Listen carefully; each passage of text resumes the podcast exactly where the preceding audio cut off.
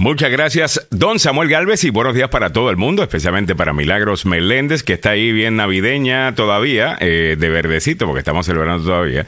Y también para don Samuel, estamos todos aquí trabajando un lunes 26 de diciembre. Yo creo que hoy se trabaja, ¿no? Creo que todo el mundo está trabajando hoy.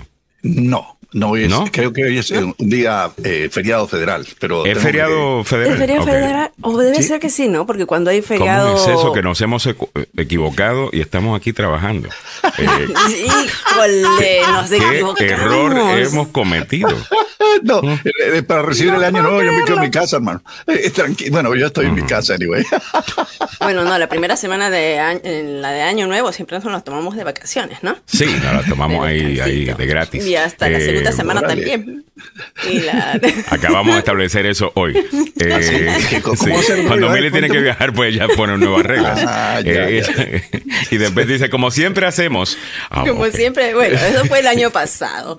Yo dije, no voy a estar y como yo dije no voy a estar, ustedes se la tomaron de vacaciones, pues. Claro. No, no recuerdo yo. Sí, Samuelito. Sí.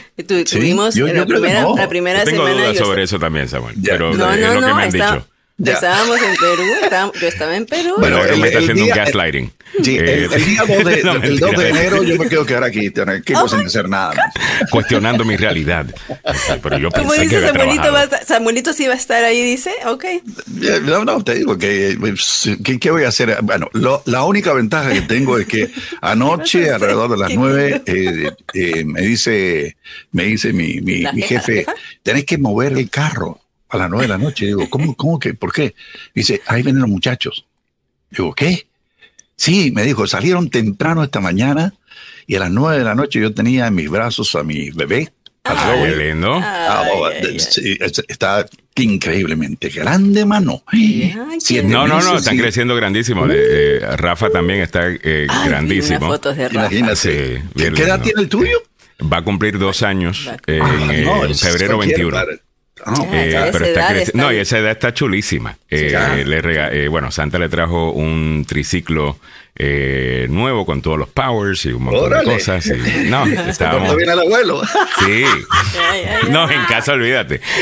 Me decía mi hija y, y, y yo, mira, negra, ahora tú tienes, tienes hijos Ahora yo regalo para mis nietos. Ustedes oh, tienen un par de regalos, pero todo esto es para mis nietos.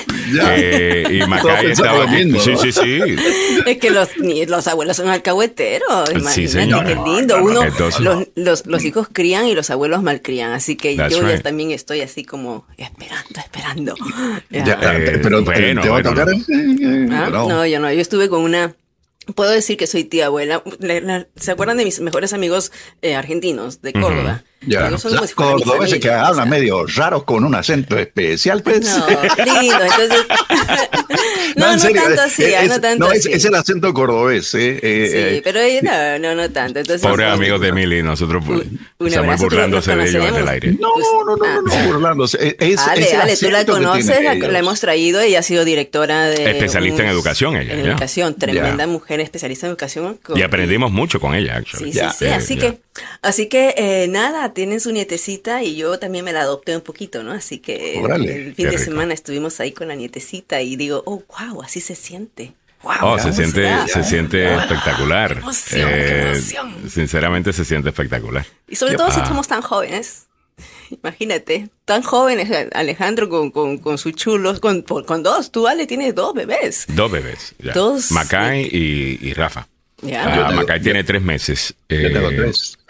Tú tienes y, tres. Sí, pero Samuel, tú empezaste antes que yo. Pero no te preocupes que ya estoy casi casi acercándote. porque mi, mi, hija está esperando una nena eh, para, para junio de este próximo año, ¿ya? Eh, así que estamos en Esa te va a robar el corazón, hermano. No, no, sí, eh, Rafa ya me lo robó, Macay también, todos, no, no, pero me imagino que ya, al ser niña, lo más seguro que, que, lo, que lo va a sentir incluso hasta más. Te voy a regalar, entonces va a ser más fácil el regalo de Navidad para el próximo año a ti. Solamente puros baberos te voy a dar. eso es. Listo. Aunque Mili me regaló un libro bien chévere, uh, que se llama The Woke Church, uh, que es básicamente un argumento para ser woke. Usualmente yo, pues, eh, el término woke, como se conocía originalmente, pues yo me hubiese considerado una persona, you know, eh, woke, en el sentido de que el punto era tú estar al tanto de la historia y por qué las cosas son como son. en vez de simplemente criticar algo como es, eh, irte detrás de la causa quizás de eso. Claro está, ese término. Eh, pues creo que se ha abusado un poco. O por lo menos, no solamente, pero también algunas de las personas que se llaman woke se convirtieron también en este tipo de persona que básicamente estaban apuntándole el dedo a todo el mundo todo el tiempo y eso como que cae mal. Entonces como que pasó a ser de una cosa de tener mayor conocimiento, un, o un conocimiento más profundo, debo decir, eh, mm. sobre una situación, a ser una cosa de, de superioridad, eh, superioridad, moral.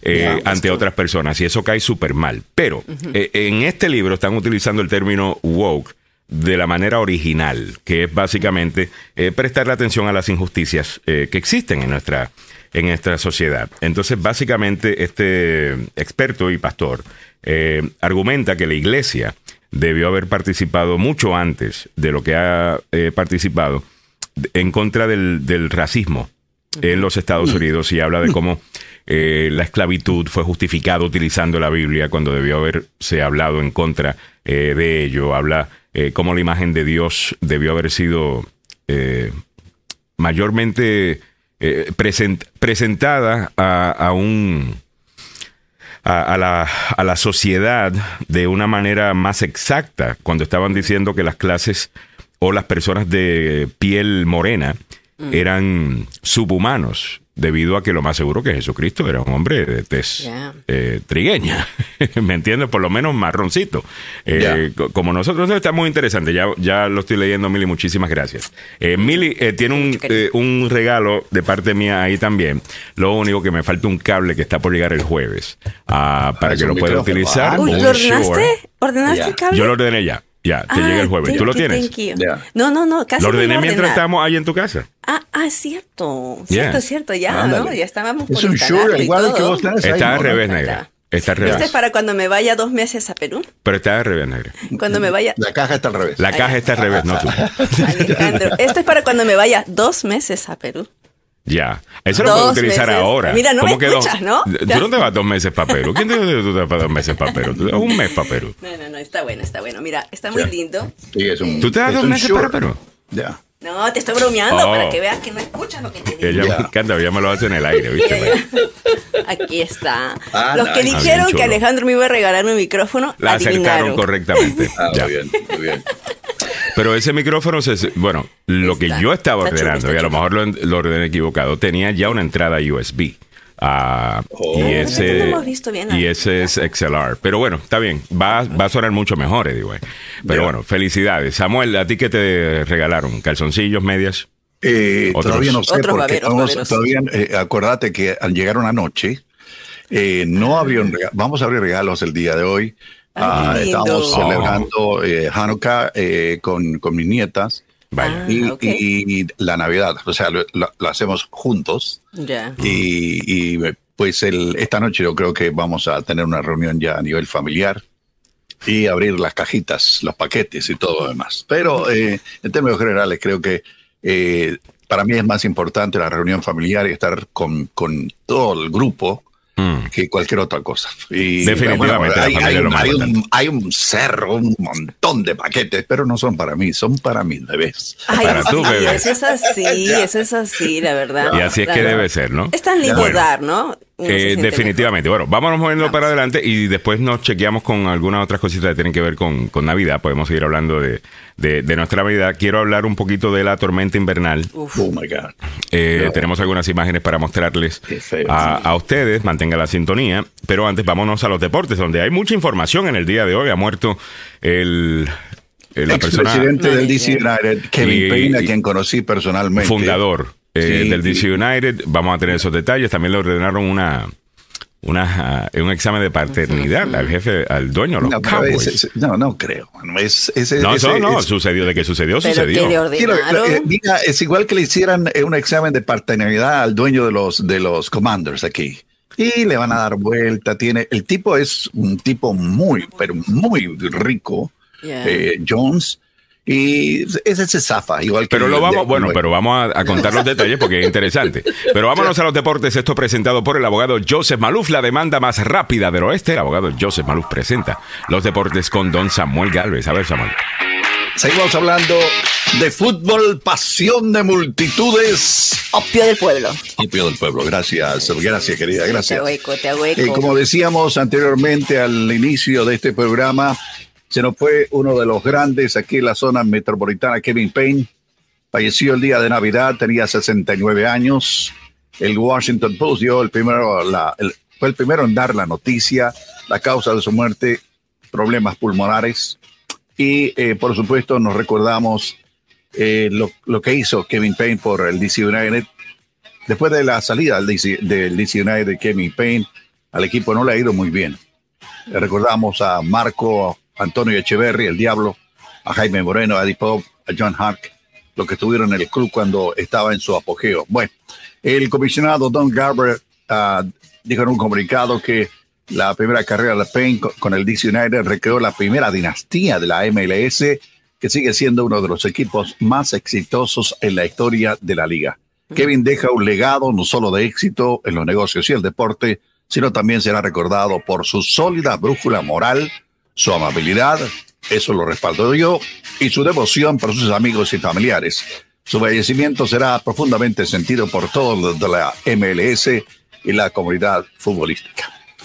Bueno, lo otro es, bueno, lo que pasó con Jones, el dueño de los, eh, del equipo de Dallas, los Cowboys, una mujer que lo está acusando de paternidad y le van a hacer un examen para saber si es cierto o no que la mujer procreó un hijo de este señor que es un multimillonario y eh, vamos a ver qué va a pasar. Eh, por otro lado, la final de la eh, Copa Mundial en Qatar del 2022 sigue jugando a más de una semana del triunfo de Argentina sobre Francia por penales en el Lusail Stadium. Uno de los puntos de conflicto fue el arbitraje del polaco Simón Marciniak muy cuestionado por los fanáticos franceses y por la prensa de ese país europeo, ya que aseguran que debió anular el tercer gol argentino en el alargue por invasión de suplentes al campo de juego. ¿Ve? Eso pasa siempre. Lo que pasa es que el que está, el árbitro que está en, los costados, ese tiene que imponer la disciplina. Ahora, el que habló de este hecho fue el juez polaco Tomás Kierkowicz, encargado del VAR en el duelo eh, cumbre de Qatar, quien aseguró en una entrevista en su país que el partido estuvo perfectamente arbitrado, hay que decirlo muy claramente. Eh, esto lo aseguró en una entrevista en su país. De hecho, Marciniak salió al paso de las duras quejas que se dieron en Francia. Los franceses no mencionaron la foto donde podemos ver que hay siete franceses en el campo cuando Mbappé anotó el empate. Sí, habían siete. Además, indicó que hay periódicos serios y aquellos que buscan rumores. Grandes árbitros de Francia me escribieron y me felicitaron por mi trabajo. Muchos profesionales nos han enviado felicitaciones y Kylian Mbappé dijo que éramos grandes árbitros. Si tuviera que analizar el número de acciones, fueron seis goles. También en la fase de ataque hubo algunas situaciones muy cerradas de fuera de juego. Pero aquí viene lo que dice eh, bueno, ¿sabe qué? Esta gente sigue lamentándose. Eh, los únicos que se deben lamentar son los profesionales del fútbol que compartieron ese juego, porque dije, las críticas vienen de gente que está chupando, hermano, y comiendo papas fritas. Así es muy fácil de hablar, muy fácil de hablar. Así que eso fue lo que argumentó el árbitro. Eh, ahora voy a la parte seria porque este, hay eh, una enorme preocupación por la salud de Edson Arantes de Nacimiento, el Rey Pelé. Gran parte de los hijos y nietos del ahora ex futbolista retirado, eh, pues pasaron la Navidad en el hospital en que el tricampeón mundial está ingresado desde hace un mes, en momentos en que su delicado estado de salud es motivo de cuidado y preocupación a nivel mundial. Casi todos afirmó Kelly Nacimiento, una de las hijas de Pelé, por mucho considerado el mejor futbolista de todos tiempos, al publicar en la madrugada de ayer domingo en su cuenta de Instagram una foto en la que aparece junto con sus hermanos y su madre en la habitación del hospital en que su padre fue internado el 29 de noviembre.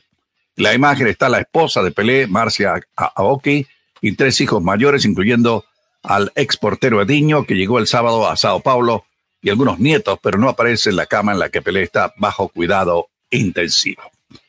Eh, también hay luto en el fútbol suramericano. El fútbol específicamente de Uruguay está de luto por el fallecimiento de Fabián Onel, un eh, futbolista de 49 años, ex mediocampista de eh, la selección nacional de la Celeste, ex jugador de la Juventus y del Cagliari, entre otros, que había sido enterrado en un hospital en Montevideo con una hemorragia. La prensa uruguaya recordó que O'Neill también es un ex jugador al Perugia en su paso por la Serie A del calcio italiano. Entre 1995 y el 2002 ya había sido hospitalizado por problemas de alcoholismo. Orgulloso de haber podido admirar de cerca su genio puro, cristalino, como los diamantes más preciosos, se lee en un comunicado publicado por el Cagliari en Twitter para despedir a Fabián O'Neill, quien sumó 12 goles en los 120 partidos que jugó para el club entre 1995 y el 2000. Nos hiciste enamorar de tu clase, Cagliari nunca dejó de querer a su mago con el número 10 en la espalda. Descansa en paz, Fabián O'Neill. Por siempre uno de nosotros completa la nota del club italiano que había incluido en su salón de la fama al uruguayo quien se retiró del fútbol en el 2003 con 30 años. Así que lamentamos la, la partida de uno de los grandes del fútbol suramericano, el uruguayo Fabián O'Neill. ¿Cómo está el tráfico en la capital de la nación a esta hora de la mañana con algunas dificultades? Hay que decirlo. A pesar de que hay muchas oficinas que están cerradas, la actividad en el tráfico es constante, damas y caballeros. Hay un accidente en el túnel de la calle 3, viajando sobre la rampa que va hacia el este en la 695. También se reporta otro accidente en el Belway, la parte externa, cerca de la 214. Se está despejando el accidente eh, precisamente en ese lugar. En la 95, rumbo norte, cerca de la 32, proceda con precaución, porque ahí hay remanentes de otro accidente ocurrido temprano en la mañana. Y le recordamos que este informe sobre el fútbol, pasión de multitudes, opio del pueblo, llega a ustedes por una cortesía del abogado Joseph Malou, quien le recomienda específicamente en esta época del año cuidarse mucho, oiga, ¿sabe qué? Eh, el piso está refaloso allá afuera. Sí, con 22 grados, uno se desliza. Tomé espacio entre vehículo y vehículo frene lo mejor posible, digo, despacito, sin, sin el, frenazo violento, porque si frena violentamente va a derrapar, se va a deslizar y le va a pegar a un vehículo que va enfrente suyo. Así que por favor tome las medidas.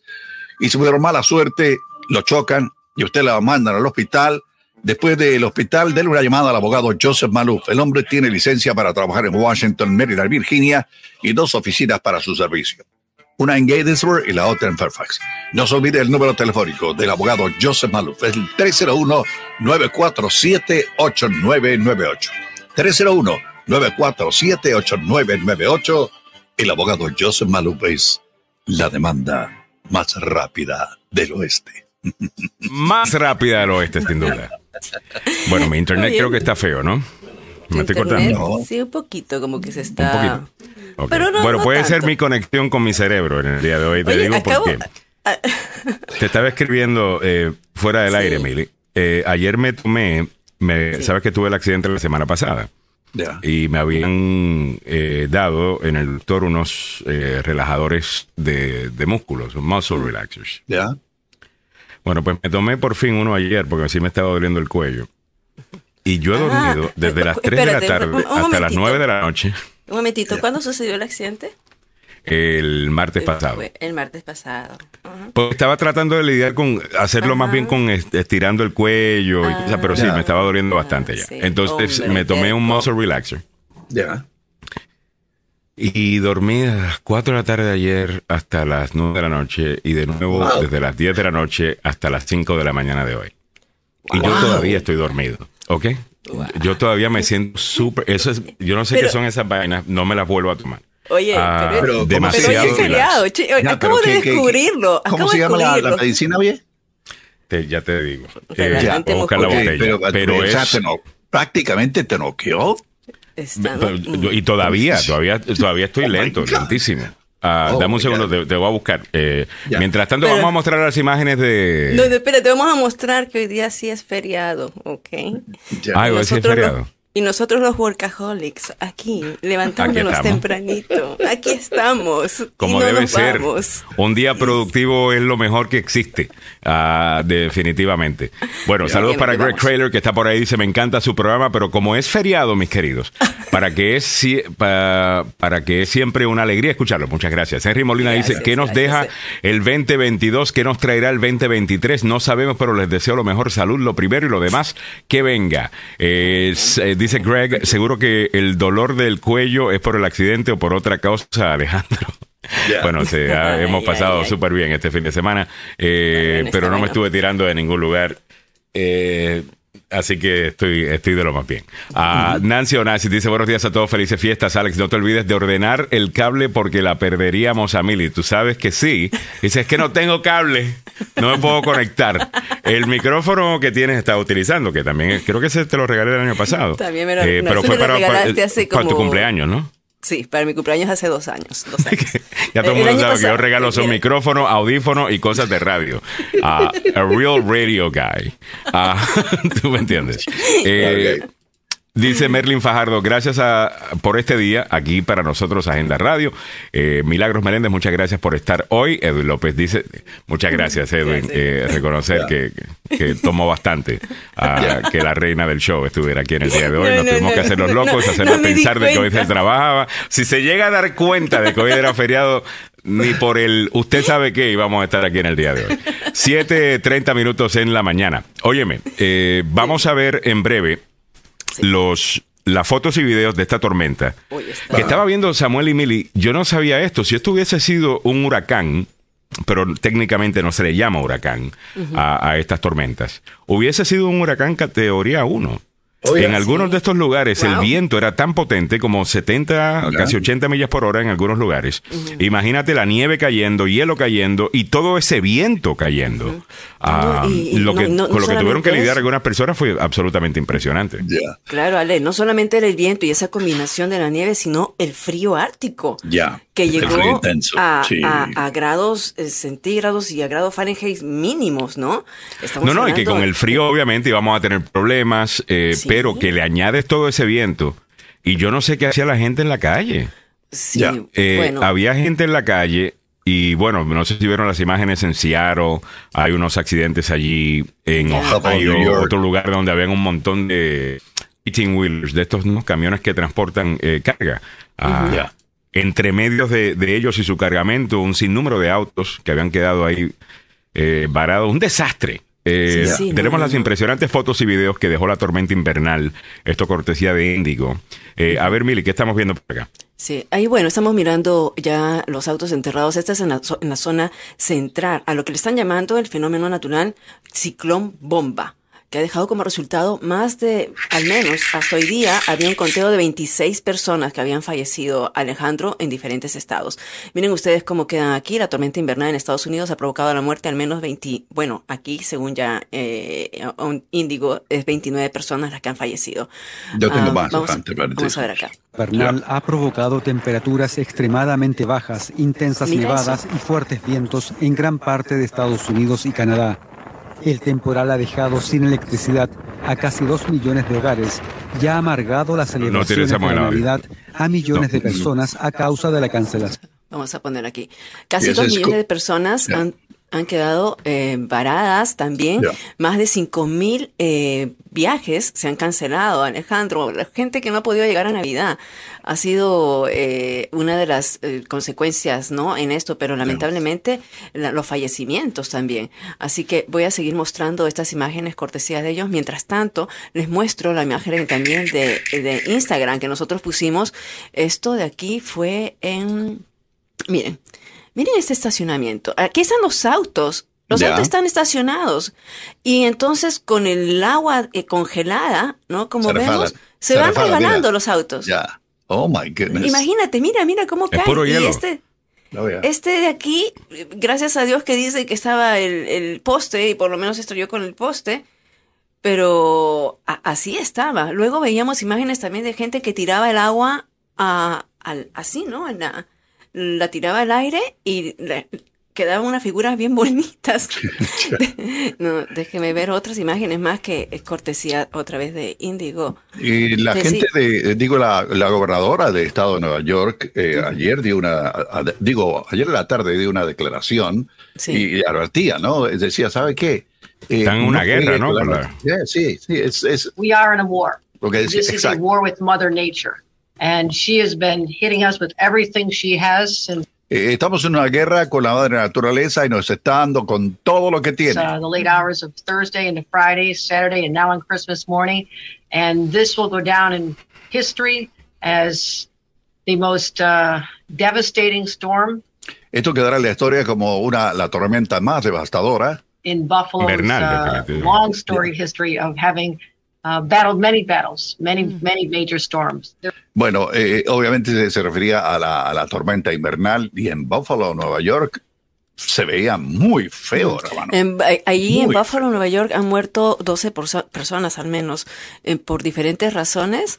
Eh, ya, pero la pregunta es si, si, la madre naturaleza nos está haciendo la guerra a nosotros o nosotros a la madre naturaleza, porque sinceramente eh, hay mucho que estamos haciendo nosotros. No sé, no me... No, no sé, el equipo de comunicación ahí como que debieron haber...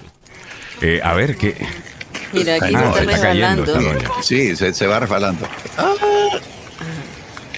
Y sabes qué, ayer miraba yo imágenes de la irresponsabilidad que podemos tener algunos. Ya. Imágenes de gente que estaba en la, en la piscina reflectora frente al Capitolio, ¿no? Que se ha puesto, se ha congelado. Entonces había gente allí eh, caminando sobre la piscina reflectora. Claro, menos mal que eso no es muy profundo. Tú sabes muy bien, Alex, tú sabes muy bien que eso ni, ni, ni, ni, nos llega a la cintura. Pero estaban ahí. Pero en, en Prince William, en, fue, sí, fue en Prince William, donde un joven de 19 años camina sobre un área eh, congelante y se hunde y muere. Sí, se murió. Se, murió. O sea, se, se rompe el hielo y, cae y no había quien lo rescate.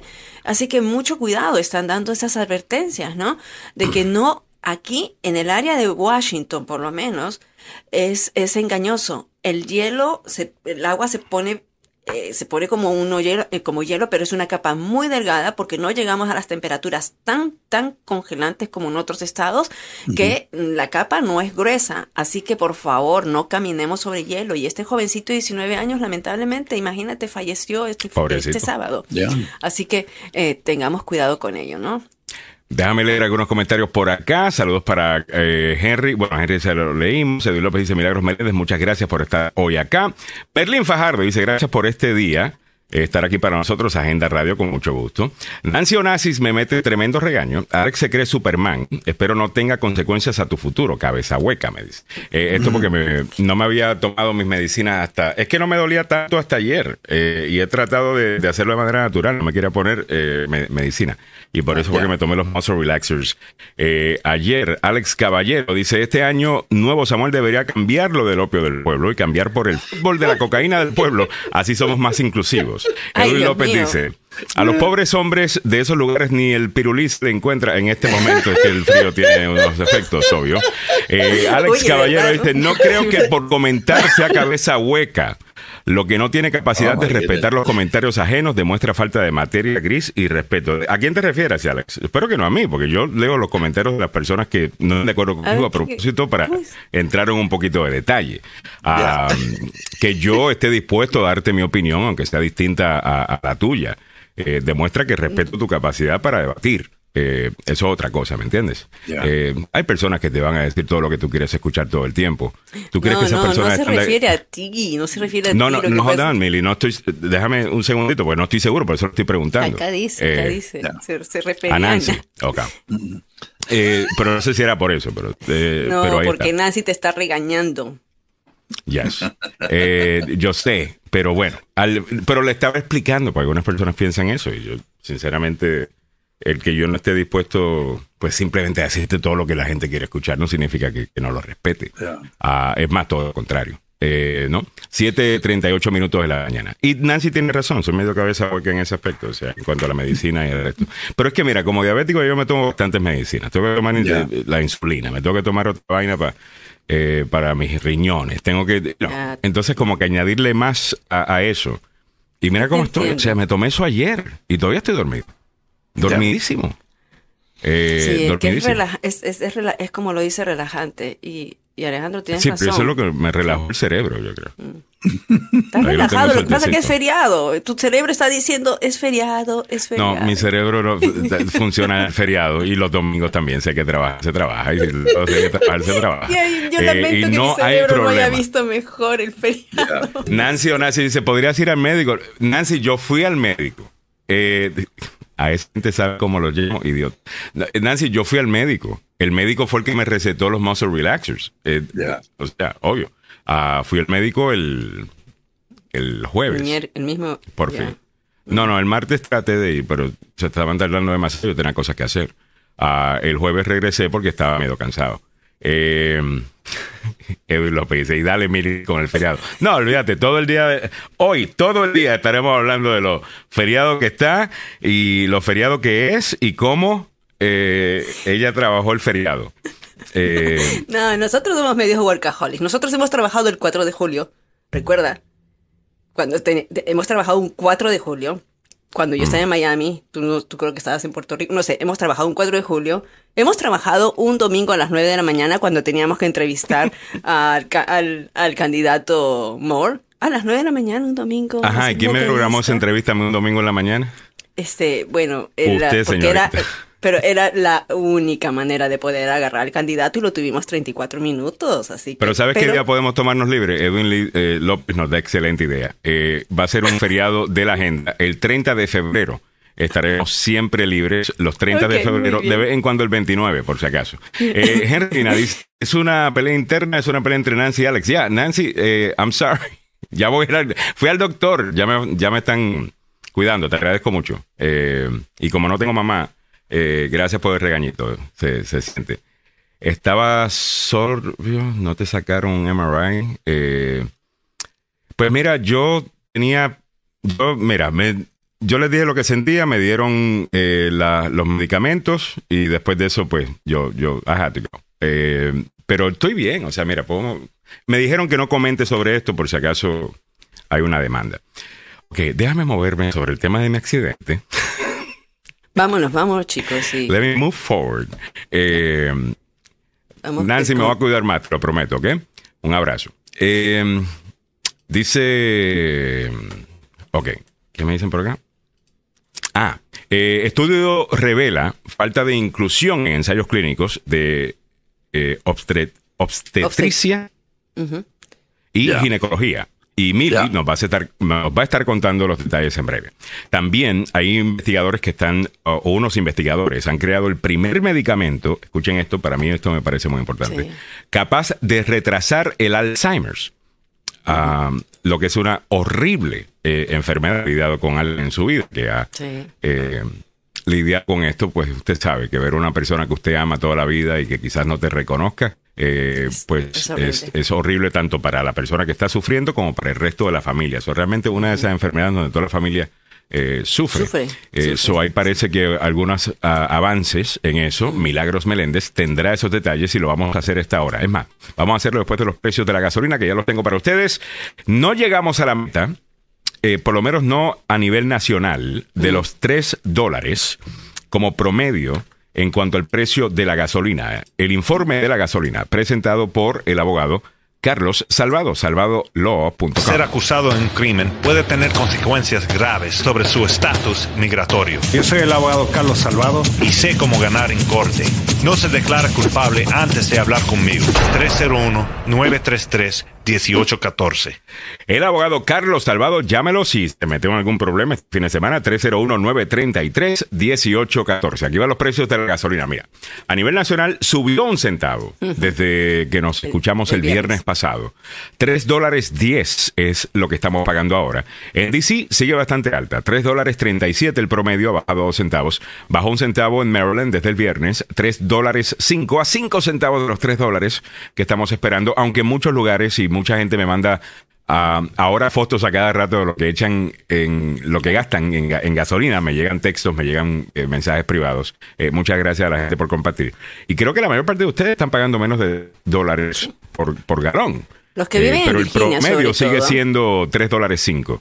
En Virginia, 2 dólares 96 es el promedio, con todo de que subió 6 centavos desde el pasado viernes. Buenísimas noticias. Para los que son camioneros o andan entregando o trabajan manejando camiones, a nivel nacional 4 dólares 68 ha bajado un centavo. En DC 5 dólares 11 ha bajado un centavo. En Maryland 4 dólares 81 ha bajado 8 centavos. Y ahora, deja ver, está más barato que en Virginia. El lugar más barato es Maryland actualmente para llenar el tanque de diésel. En Virginia, 4 dólares 85. Ha bajado 3 centavos desde el viernes. Estás al día con los precios de la gasolina y el diésel presentado por el abogado Carlos Salvado. Ser acusado de un crimen puede tener consecuencias graves sobre su estatus migratorio. Yo soy el abogado Carlos Salvado. Y sé cómo ganar en corte. No se declara culpable antes de hablar conmigo. 301-933-1814. Tenías la información de la gasolina y el diésel presentado por el abogado Carlos Salvado. Déjame ponerte al día con otra cosa eh, que quiero eh, mencionar eh, en el día de hoy. El gobernador Greg Abbott de Texas, quien dice ser un hombre de fe y un hombre cristiano, pues decidió el mismo 24 de diciembre, 24 de diciembre, Nochebuena, enviar a un grupo de inmigrantes para hacer un punto político y arrojarle carne roja a su base. Eh, a la casa de Kamala Harris, la vicepresidenta que en Washington DC, ustedes escucharon los detalles con don Samuel Galvez al comienzo del show. No sé, me parece, ¿no le parece a usted que, se considera cristiano, usted que va a la iglesia los domingos, eh, ¿no, le, ¿no considera usted eso como una, como una falta de respeto incluso a lo que se está celebrando, que es precisamente el nacimiento eh, de Jesucristo, una persona que estaba buscando refugiarse precisamente? a mí y, esa que, y esa es la historia que se cuenta, ¿no? Entonces me pregunto yo, eh, si realmente estas personas son tan cristianas como dicen, o si simplemente dicen ser cristianas para ganar el voto cristiano. Yo entiendo que usted es cristiano. Yo respeto a usted que, que eh, vive su vida y vive su fe. Pero algunos de estos políticos, no sé, como que realmente no lo son. Es, es, puro bla, bla, bla. Es para caer bien con ustedes. Eh, que son cristianos. Religiosidad, a veces simplemente porque van a, la, van a la iglesia, van a la misa, pueden saberse unos versículos bíblicos, pero el cristianismo me encanta como lo puso San Francisco. San Francisco dijo, predica y cuando puedas, habla. O sea, significa que uno tiene que predicar con la acción. Y lo que están haciendo eh, estas personas, el gobernador, lo que hizo, mira, Está bien, ya mandaron, hace tiempo mandaron un bus a frente a la casa de Kamala Harris, la gente estaba perdida, era verano, señores. Ahora estamos hablando que estábamos con temperaturas bajo cero y habían niños, mujeres que estaban con camisetas manga cortas en Texas, está caliente, y los, los mandan. Aquí la gente estaba congelándose. Y miren lo que sucede. Nosotros hicimos el reporte, yo hice un reporte sobre la llegada de los autobuses. Entrevistamos a la coordinadora que está a cargo de esto. Esto parece como, una, como un, un, juego de gato y el ratón, porque las organizaciones que se encargan de recibir a las personas se enteran de que las personas van a llegar a través de una, eh, de una, tercer, de una tercera persona, porque todo está en secreto. O sea, a los autobuses le dicen vas a llegar a tal sitio y las organizaciones son las que tienen que averiguar y ya los albergan en algún momento, ¿no? Entonces, en esta oportunidad ya habían llegado mm, cuatro autobuses durante toda la semana y no sabían que iba a llegar este autobús de manera extra, que eran tres todavía. No sabían.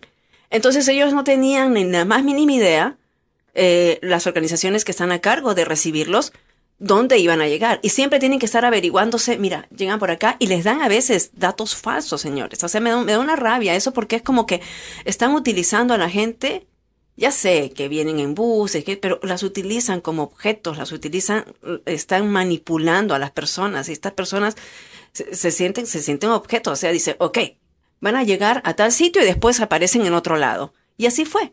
O sea, nadie sabía que iban a estar frente a la casa de la señora Kamala Harris ahí, en Washington, D.C., en pleno frío. En pleno frío, Nochebuena. Y un, y un 24 de diciembre. Nochebuena. sinceramente, Nochebuena. y, me, como te pareciera Voy a, mostrar, ok, ahí tenemos un, titular, aquí tengo otro también de, de, Reuters que tiene un poquito de, video, lo voy a mostrar rapidito, eh, mientras hablamos de, de esto. Eh, estos inmigrantes salen de, Texas, se los traen para, para acá. No sé, esto me suena tan... Uno pensaría que habría un costo político. Si tú dices que tu base está llena también de, cristianos que van a la iglesia eh, todos los domingos, que tú sufrirías algo eh, por hacer este tipo de cosas. Sí. Eh, pero aparentemente no. No sé. este fin de semana vi, estaba como tendencia a Republican Jesus. wow eh, que, que no piense igual que el Jesucristo que encontramos quizás en la Biblia. Eh, mm. Y yo creo que hay un montón de gente que está desconectada.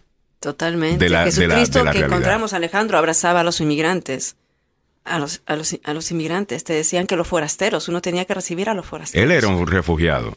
Él era un refugiado. Era forastero, era en su propia tierra, en su propia, no era profeta en su propia tierra, como dice, ¿no? Y siempre se sintió eh, como inmigrante y, y yo no sé, estas personas, o sea, a, mí me dio mucha, mucha pena, pero también indignación que tres autobuses de familias de migrantes que llegaron de Texas fueron dejados cerca de la casa de la vicepresidenta Kamala Harris con un frío récord en Nochebuena.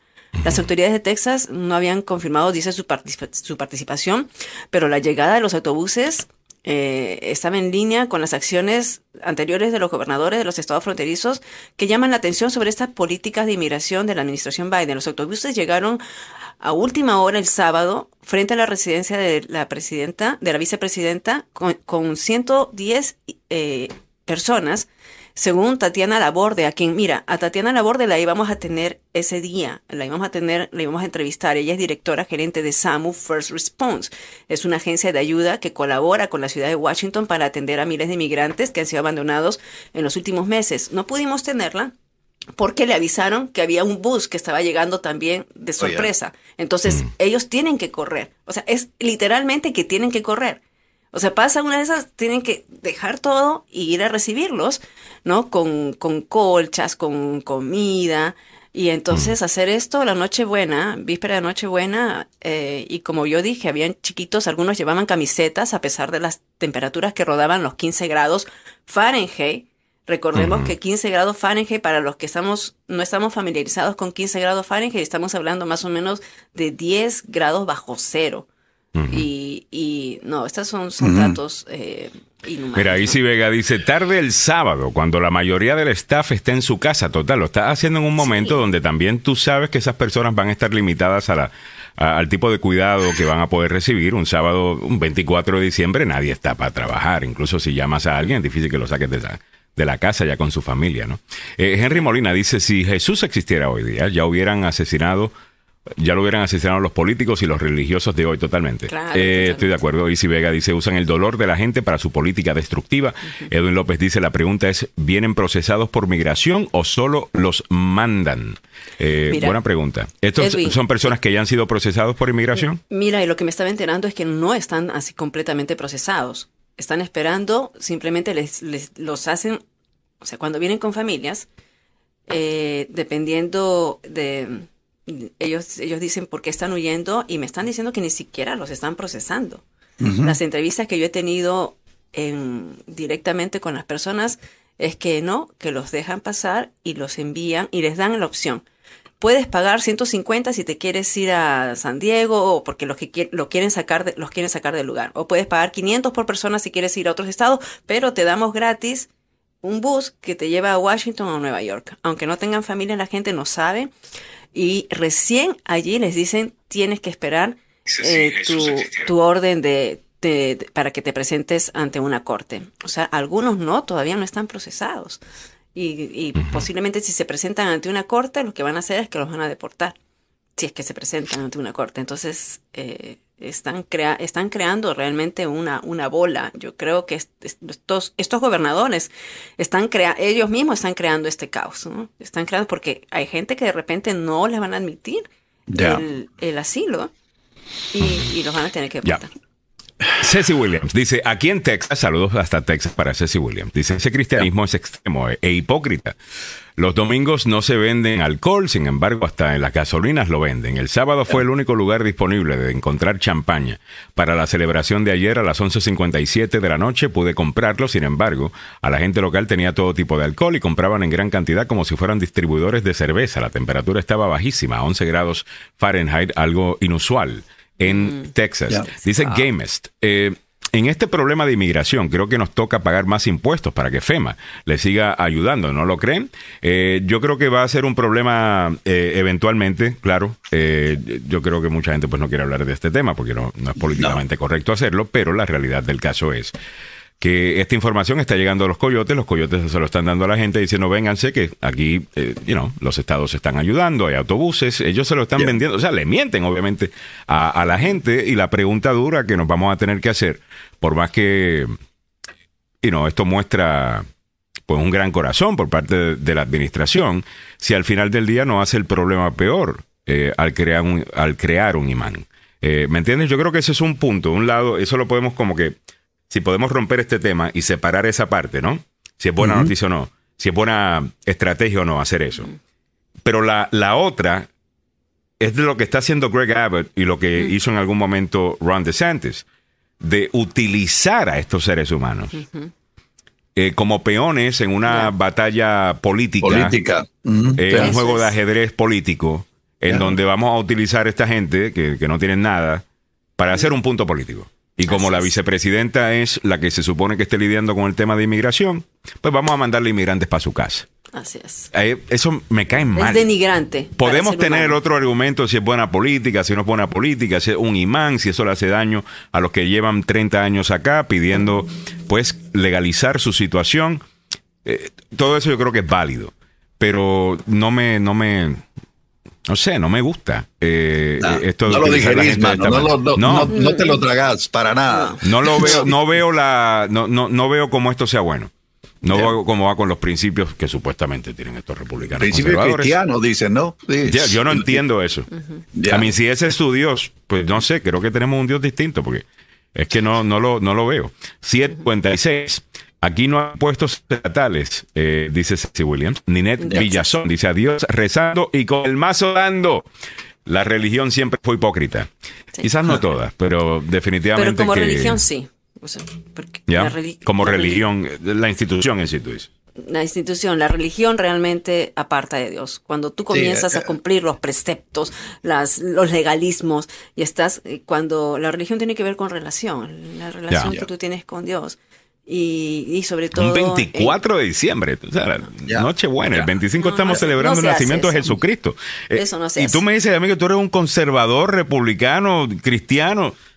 Give, O mejor. 756. Vámonos a irnos a salud al día con Milagros Meléndez. Eh, hay algunas noticias muy positivas, específicamente sobre el tema de Alzheimer's. Eh, si tiene personas. Eh, bueno, el Alzheimer's muchas veces asumimos que es exclusivamente para personas mayores. Hemos visto en algunos casos personas hasta de cuarenta y pico de años ya sufriendo de, Alzheimer's. Correcto. Y se está viendo. Están estudiando por qué razón. Son casos obviamente, muy, muy, muy raro, no es lo normal, ¿no? Eh, lo normal sigue siendo las personas, pues, después de cierta edad, personas mayores. Ya. Pero parece que hay un avance. Milagros Meléndez nos tiene esos detalles presentado por el doctor Fabián Sandoval. En Emerson Clinical amamos la salud. Con responsabilidad y compromiso lo demostramos, dando de nosotros nuestro mejor esfuerzo como profesionales, pero más aún como humanos un compromiso que nos incita a crecer y presentarles una clínica con equipos de última generación para brindarte seguridad y confianza que solo Emerson Clinical te puede dar. Emerson Clinical, la clínica que ama la vida. Dice Nancy, ancianos como yo te mando un beso y un abrazo, Nancy. 202-239-0777. Gracias por el cariño siempre. 202-239-0777 es el número del doctor Fabián Sandoval. A ver, Mili, ¿qué está pasando? Bien, y me río porque uh, no me lo va a perdonar Nancy, siempre me lo va a sacar en cara porque yo dije que personas mayores de 65 años, o sea, ancianos, y casi me, yo misma me yo misma me tiré chancletazo, ¿ok? Aquí, sí, aquí. Ella perdón, se perdón, perdón por ello, perdón por ello. Pero sí, como dices tú, Alejandro, hay investigadores que están creando el primer medicamento capaz de retrasar el Alzheimer, el, el fármaco experimental Leca, mm. así es, lecanemab representa una nueva esperanza en el combate de esta enfermedad que se ha convertido en la quinta causa más frecuente de muertes en personas mayores de 65 años en los Estados Unidos. Se está estudiando sobre este fármaco, aunque todavía están en la etapa preliminar, porque eh, aparte eh, eh, tiene mucha, hay mucha esperanza, pero trae muchos efectos que son eh, efectos que son eh, bastante fuertes, secundarios, ¿no?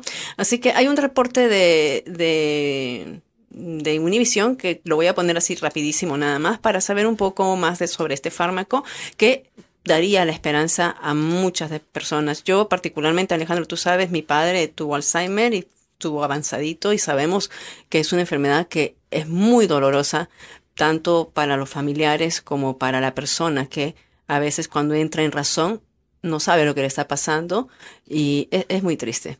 Vamos a ver qué nos dice este reporte. Un poquito voy a poner. Investigadores han creado este fármaco para el Alzheimer. el medicamento reduce los niveles de amiloide, una proteína que suele matar, mutar en esta enfermedad.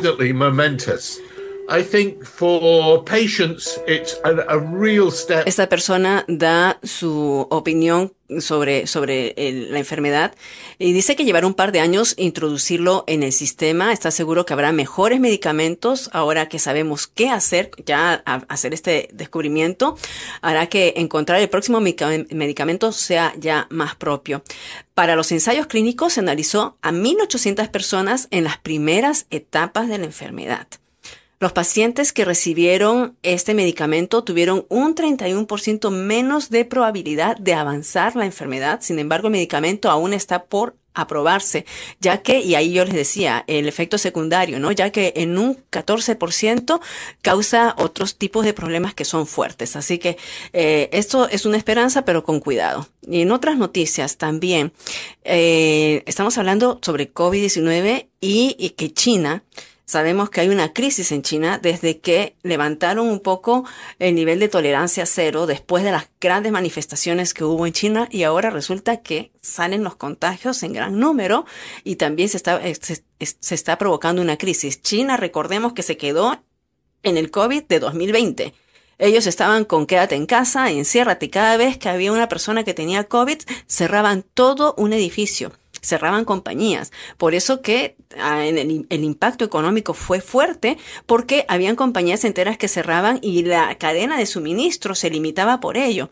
Ahora, al levantar estas medidas, por supuesto que los contagios están a la orden del día, porque ya salen los números, ya salen unos, los, el número real. Sin embargo, China ha dicho que no va a revelar los datos de casos de COVID diarios. La máxima autoridad de salud de ese país informó que dejó de publicar las cifras diarias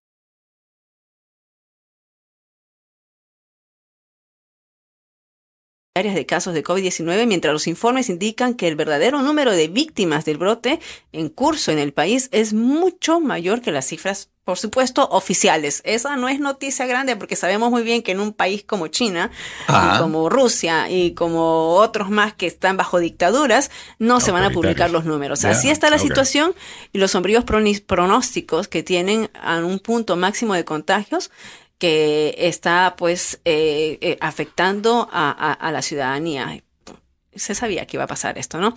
Y en otro punto, hay un estudio que revela la falta de inclusión en ensayos clínicos de obstetricia y ginecología, un análisis que investigó un total de, de 1.300 ensayos clínicos reveló una falta de inclusión en estudios vinculados, como dije, al área obstétrica y ginecológica, la experta en encabezar el grupo de trabajo eh, fue Jeka Steinberg. Es residente médica del Departamento de Obstetricia y Ginecología de la Facultad de Medicina de Feinberg de la Universidad de Northwestern. Además de los ensayos, escuchen, el grupo especialista analizó 1.100 publicaciones de ensayos clínicos, según los expertos. El hecho puede tener un impacto negativo. Aquí está el punto, porque no es en la atención por supuesto que vamos a recibir a nivel de eh, obstétrica nosotros acá o de ginecología. Y quiero terminar con una nota ah, alegre. Hay una niña hispana de 11 años con parálisis facial que por primera vez ha podido sonreír por una cirugía que, la, que le hicieron. Y esta es una nota de Univision. Así que me encantó como para cerrar ese segmento. Acá tenemos a la niña, su condición le impedía parpadear, estaba ella eh, parapléjica, ¿no? Tenía eh, parálisis, pero a los 11 años, a través de una cirugía, pudo sonreír. Y aquí la vemos a ella cómo está con la parálisis. Mira esta parte, toda esta no la podía mover. Y I want her to have the best life. Ella, como por supuesto, dice: Quiero que ella tenga la mejor vida, una sonrisa, las expresiones de la cara y la manera como movemos la cara. Show a lot about who we are and how we feel. Okay, vamos a utilizarlo sin audio. Eh, porque de nuevo Entonces, lo importante. Y, y, otra vez, le hicieron esta cirugía innovadora que duró 12 horas y a través de eso es que esta pequeñita de 11 años por primera vez pudo sonreír.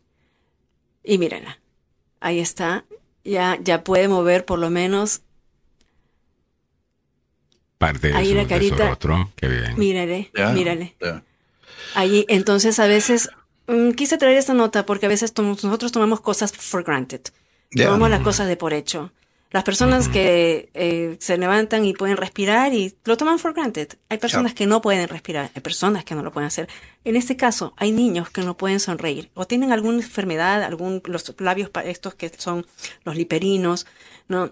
Y nosotros lo tenemos. Así que quise terminar así de esta manera hasta poderle dar una sonrisa y lo importante que es la sonrisa. Saben ustedes que cuando uno sonríe mueve más de más de 600 músculos, según lo que dicen, y que mm. la sonrisa de verdad te ayuda a elevar tus endopinas, las, las endorfinas, y la dopamina, que son las, eh, eh, las hormonas de, eh, las de, de la alegría, y que es verdad, practica, una sonrisa y te vas a sentir mejor.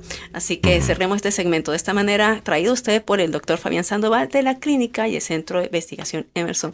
El doctor Fabián Sandoval nos hace reír muchísimo, así que cuando usted vaya por ahí, también le va a dar su cantaleta y también le va a llamar la atención, pero de una manera muy... Uh, María Nancy, viste, te dieron cantaletera, Nancy. No, no, yo no sé hablar. Oye, míralo que qué cizañero este ¿Vio, Nancy? Ella sigue con el ataque contra usted. Ay, eh, Dios. No sabemos qué le pasa. Voy a editar esta sección porque estamos en la semana de paz y amor y hoy día es un día feriado de paz y amor y tenemos que, bueno, celebremos ello. Celebremos también el hecho de que tenemos una clínica y profesionales como el doctor Fabián Sandoval en Washington DC que está con la meca de la medicina Así que eh, puede usted ir a recibir atención médica, pero al mismo tiempo participar en los estudios que se están realizando. Puede llamar al 202-239-0777 202-239-0777. Apunte de una vez este número. Y saben que ah, era que Greg, Greg Kryler que me mandó un mensaje diciendo que necesita este teléfono porque están con el, eh, eh, muchas personas uh, no pueden no podemos leer de cerca. Yo sí puedo leer de cerca, pero no, pero hay muchas personas que yo no puedo ver de lejos, pero hay muchos que necesitan lentes para poder leer. Bueno, hay un estudio buenísimo, ¿no? que están realizando para que se, la gente pueda leer sin anteojos. Son, es un tratamiento con gotas, pero tienes que ir al consultorio, hacerte un examen primero de cuatro horas y puedes participar en este estudio y sacarte las gafas, ¿no? Eh, llama al 202. muy bien. ¿A qué número llamamos? Al 202-239-0777. A ver, ahí está el número 202. Dos, ¿Cómo? 202. 239. 239-0777 del doctor Fabián Sandoval. Ay, de las 8 y 7 minutos de la mañana me dice feriado y la tienes trabajando, Alejandro, qué abusador. Yo también estoy trabajando y Samuel está trabajando y la que mandó el show fue ella, así que ella nos tiene trabajando a nosotros, la Yo soy la que lo estoy haciendo trabajar. Pero lo que pasa es que estabas tan dormidito. Lo que pasa es que yo no sabía que hubiera feriado. No sabía. Si hubiera sabido que era feriado, eh, Ceci Williams eh, nos escribe también de que tristemente muchas personas religiosas no practican lo que predican. Eh, no solamente que no quieren a los inmigrantes, no quieren a personas que no son de Texas. de que ah, Texas para los tejanos. Eh, quiero leer este comentario porque a mí me mandaron para mi país este fin de semana. Eh, en el establecimiento, cuando estaba a, punto de, estaba a punto de, de, ponerle carga al, carro. Ah, porque con el frío no agarra la misma carga que siempre. Entonces, cuando yo voy a casa de Emily salgo de mi casa con 150 millas de vuelta, Emily está como a 30 millas de mi casa. Y cuando estaba regresando me estaba quedando sin batería y era por el frío que estaba haciendo. Entonces pasé por el, por el, supercharger eh, de, Tesla y estaba lleno. Usualmente hay muchos espacios. Y había una persona que estaba esperando. Y yo estaba esperando. Y él, se, él le puso la señal para una señora que acababa de entrar al auto y estaba a punto de irse. Venía de compras del Target. Pero en eso sale una persona que parece que estaba cargando, da reversa y sale. Entonces ese está más cerca a mí. Y él puso la marca para la doña que estaba entrando a su carro. Pues cuando este sale, pues yo le pongo la señal y yo me meto. Pues él quería ese también. Ah, y me vino a decir de todo, me dijo, ah, go back to your country. Y yo, ok, chévere. Eh, your country, your country. Your country. I'm like, I'm, I, I'm, I'm, here. Bueno, que esa gente que dice cosas te va a poner a discutir tampoco, ¿me entiendes? O sea, uh, y yo le dije, bueno, sus cositas también. Y, y nada. sus ah, cositas también, ya me imagino. Bueno, pues se va a poner en esa. Eh, vámonos rápidamente con Don Samuel, que ya está listo con el noticiero del tope de la hora. A plus nine, ocho y nueve. Adelante, Don Samuel. Dos senadores republicanos criticaron agriamente ayer a Mitch McConnell que apoyó el paquete de presupuesto que finalmente fue enviado al escritorio del presidente Biden para su rúbrica. En el ámbito regional, la oficina del sheriff del condado de Arlington dijo que ya no va a trabajar voluntariamente con el ICE. México cerró en el 2022 con más de 100.000 desaparecidos y temor de aquellos que buscan a sus familiares. Muy buenos días, le saluda Samuel Galvez y aquí el detalle de la información. Dos senadores republicanos, Ron Johnson de Wisconsin y Mike Lee de Utah criticaron ayer al líder de la minoría en el Senado, Mitch McConnell, y a sus colegas por apoyar el paquete general de 1.7 billones de dólares que el Congreso envió al escritorio del presidente Biden el viernes. Los republicanos habían argumentado que hubiera sido mejor esperar que el Partido Republicano tomara el control de la Cámara en enero para aprobar el proyecto general, argumentando que esto les habría dado más influencia a ellos. Lee denunció que el proyecto de ley de gastos es el más horrendo jamás registrado, apuntando a Mitch McConnell y al liderazgo del Senado del partido en una entrevista ayer. Mientras los republicanos se rascan la cabeza por sus decepcionantes elecciones intermedias, deberían considerar que los votantes no ven una gran diferencia entre ellos y los demócratas, dijeron ambos senadores. En el ámbito regional metropolitano, en una carta enviada a principios de la semana pasada, la encargada de la oficina del sheriff del condado de Arlington, Beth Arthur, informó a los grupos de defensa que su departamento ya no va a cooperar de manera voluntaria con el Servicio de Inmigración y Control de Aduanas o ICE. La carta establece que la oficina del sheriff del condado ya no reconocerá ningún pedido de acción voluntaria del ICE ni colocará la información en nuestro sistema de gestión de registros. La política actualizada va aún más allá, afirmando que la oficina del alguacil Tampoco se va a comunicar con el ICE cada vez que liberen inmigrantes sin documentos de sus instalaciones, incluso en, en caso de cargos de delitos graves.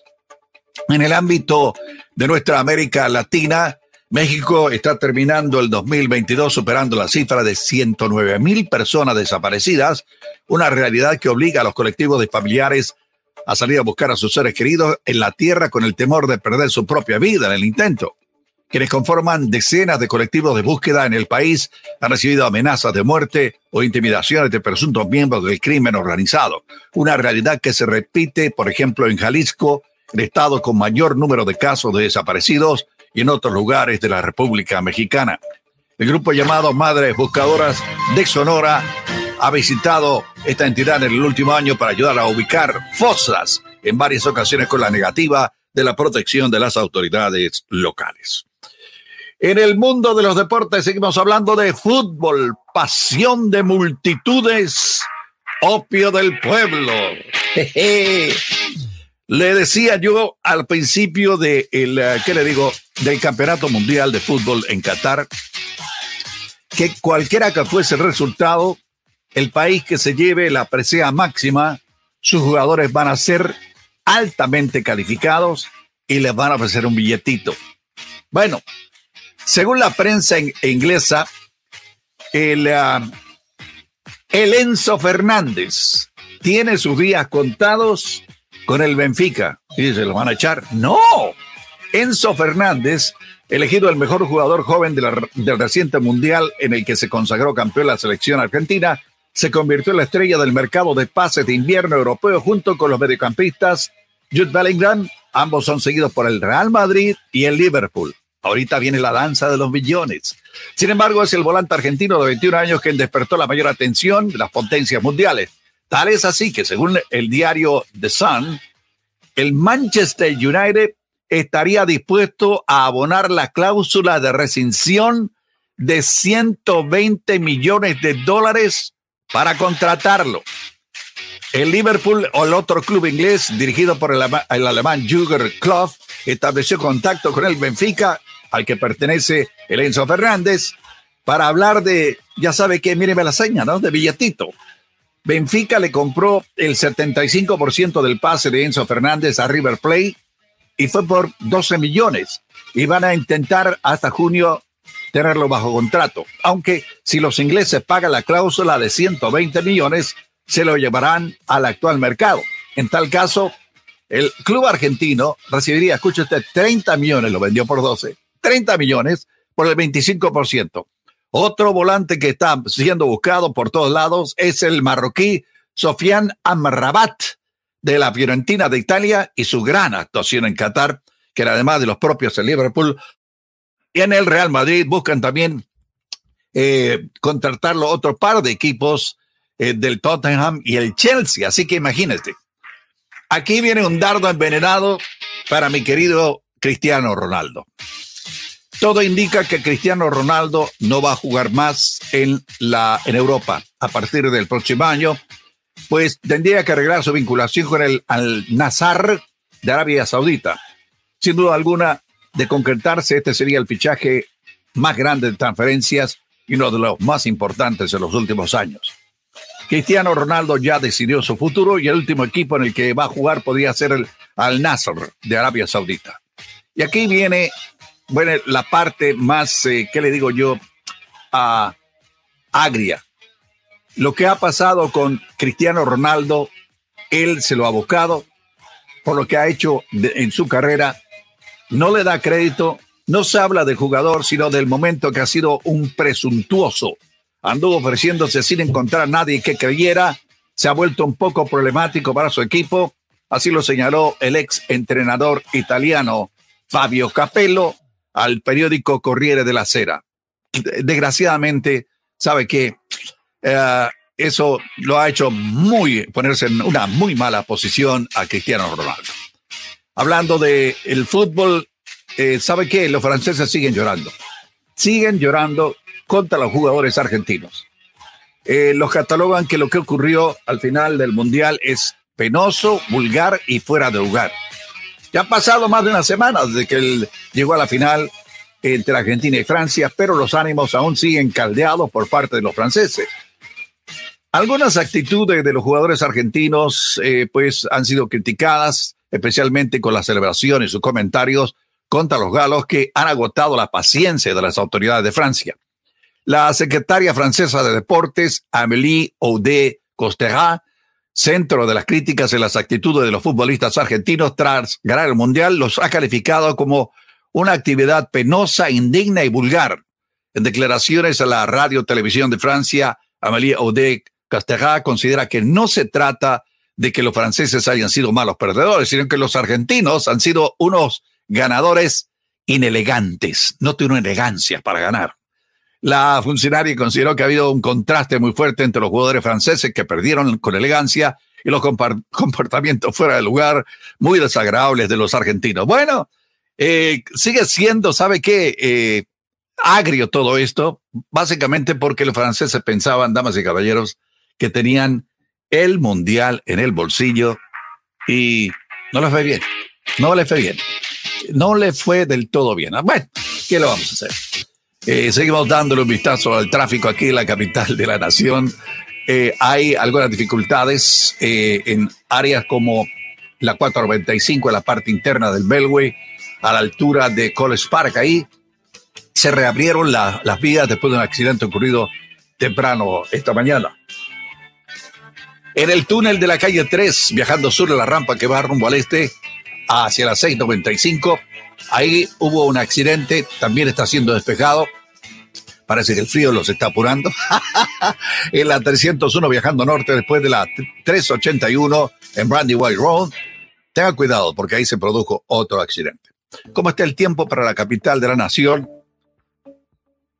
La temperatura actual en el centro de Washington a esta hora de la mañana sigue siendo fría, 22 grados Fahrenheit, que corresponden a 6 grados centígrados bajo cero.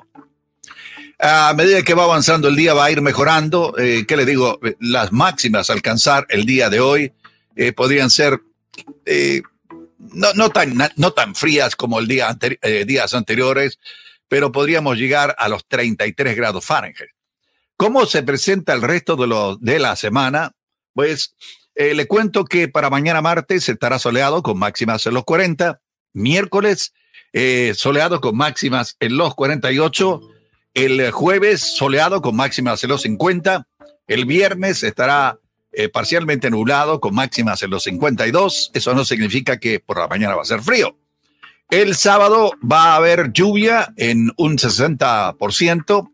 Eh, pues las máximas el sábado que viene los 60 grados Fahrenheit.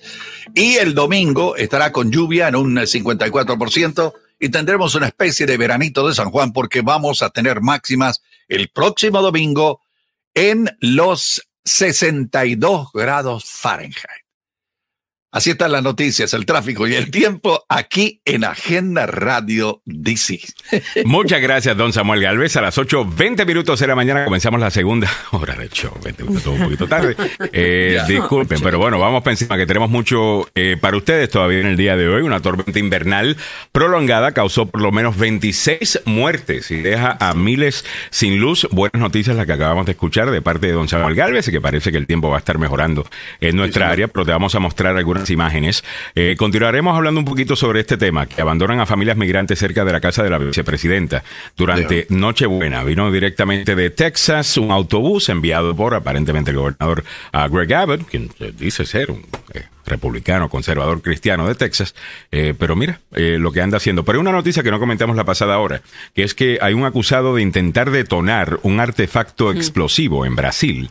Y este dice que quería impedir la toma de posesión de Lula este seguidor del presidente Jair Bolsonaro, que fue arrestado el sábado tras intentar detonar un artefacto explosivo en Brasilia y al que se le incautó un arsenal admitió que su objetivo era provocar caer o provocar caos, perdón, para impedir la toma de posesión del presidente electo de Brasil, Luis Ignacio Lula da Silva, según apartes del interrogatorio al que fue sometido, divulgado este domingo por la Policía Civil del Distrito Federal, el acusado admitió que el atentado fue planeado con otros bolsonaristas que están acampados frente al cuartel general del ejército en Brasilia para pedirle a los militares un golpe de Estado que, evite la investidura de Lula el primero de enero próximo. O sea que esta gente ya ni siquiera se esconden eh, lo que verdaderamente quieren. O sea, sí, y queremos causar un golpe de Estado y no creemos en la democracia y si no es, si no gana el nuestro, que se jorobe el país.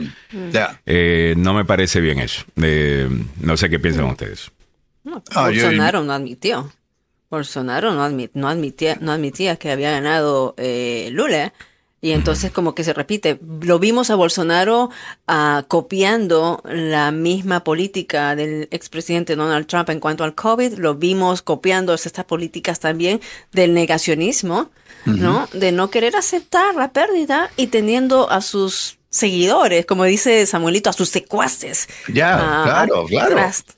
es, una pena, es una pena porque, eh, bueno, eh, Bolsonaro yo creo que ya está, no, no, hay vuelta, él se va. Se va, eh, probablemente tenga que buscar otra alternativa a las próximas elecciones o lo que sea, pero lo que va a hacer Lula da Silva es, primero que ya tiene un grupo de gente experta, yo creo que Lula va a ser un tecnócrata, eh, dentro de su gobierno, va a arreglar algunas cosas, prometió que va a cesar el corte de bosques en la mm. selva brasileña. Eh, son cosas que son de sentido común a nivel internacional. Pero a nivel, a nivel, ¿qué te digo?, nacional, tiene mucho trabajo que hacer en Luis Ignacio Lula da Silva. Tiene mm. mucha labor para tratar de, como lo que ha hecho Joe Biden aquí con Trump, tratar de eh, echar para atrás un poco, eh, quedar fuera del contexto del extremismo de derecha y eh, tratar de apaciguar los ánimos en Brasil.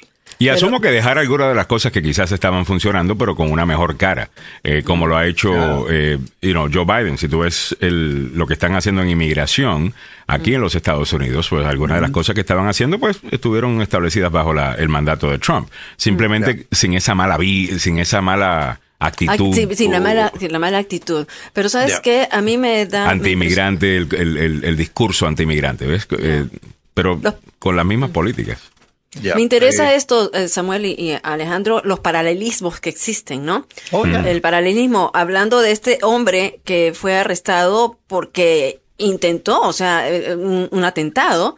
es, ese es un empresario eh, George Washington de Oliveira Sousa. George Washington se llama. Así, George Washington, imagínate, de Oliveira Sousa, de 50 54 años, que fue acusado formalmente de terrorismo tras confesar que construyó el artefacto explosivo que fue introducido en un camión cisterna de transporte de combustibles y que fue desactivado el sábado, imagínate, por la policía antes de y él lo vehículo... porque se llama George Washington y George Washington dijo mentiras. Eh, Imagínate. Lo que nos enseña la historia, ¿no? Que, la cadena Bandeirantes en su página dice que hay un segundo eh, sospechoso de intentar este, este atentado. Se llama Alan Diego Rodríguez, que estaría relacionado con George Washington, el hombre que vos decís. Ahí aparece la página de la cadena Bandeirantes de Brasil. ¿Ok? Sí. Ah, está. Muchas gracias, Samuel. Eh, esto lo estamos viendo no solamente en Brasil, aquí en los Estados Unidos, obviamente tuvimos lo del 6 de enero, eh, sino que en otras partes del mundo. Es increíble cómo la historia se va repitiendo, utilizan las mismas estrategias, dicen las mismas mentiras, uh, pero parece que la democracia sigue ganando eh, hasta mm. ahora, ¿no? Esperemos que así se mantenga. Óigame, me dice Lenca Mendoza, Samuel, se nota que la celebración estuvo buena, la voz, la voz lo dice todo, dice. Eh, ha dormido poquito, ha estado en grandparent duty, eh, abuelo duty, desde el fin de semana. Le añade, excelente trabajo de Legal Aid Justice Center y la colectiva, y la colectiva, a, eh, Arlington. Eh, muy bien, dile, es feriado y la audiencia conectada desde temprano, de verdad que los amamos, muchas gracias. Eh, Isi Vega dice que diga Ah, que le dije, me mandó para, para mi país. Realmente eh, creo que su esposa estaba envuelta en, mi comentario y que me iba a extrañar si me iba de, del país, algo así le dije. Ah, pero no sé, sinceramente yo no me siento orgulloso cuando alguien me saca la, la, la, la, rabia así. Eh, después me cuestiono todo el día. Y no me sacó la rabia, o sea, lo dije con una sonrisa, eh, precisamente para que le molestara más, o sea, con una mala intención de mi parte, disculpe. pero ya, Sí, sí, fue con mala intención, o sea. Eh, pero bueno, es que el 24, y eso fue un 24. Y yo quisiera decir esto, la única razón eh, que yo estaba fuera ese día es porque le estaba llevando el regalo a Milly. Y esa mañana me había ido a comprar unas cositas más eh, porque con lo de la tormenta, algunas cosas que se supone llegaran el miércoles, me llegó y dije, no, ahora está para el jueves, ahora está para el viernes. Y después me llegó la última que era, no, ahora para el sábado antes de las 10 de la noche. Y la celebración era esa noche en casa. Entonces fui y... Y al final me lo mejor porque el triciclo que le compré a, a Rafa el que logré conseguir era mucho mejor, en mi opinión, que el que estaba ordenando. Eh, este tiene otras cositas y, y, vaina, eso salió bien, pero no es recomendable hacer las compras el 24. El, el, espíritu navideño. El ánimo. No está ahí. el 24. Eh, por lo menos no en las tiendas, eh, no en los que están haciendo las, las compras de último minuto específicamente si tienes que comprar mucho, la comida, y yo entiendo, mucha gente trabajando, no pueden, ese es el último día que tenían eh, libre y lo hicieron, pero la gente estaba como que estresada.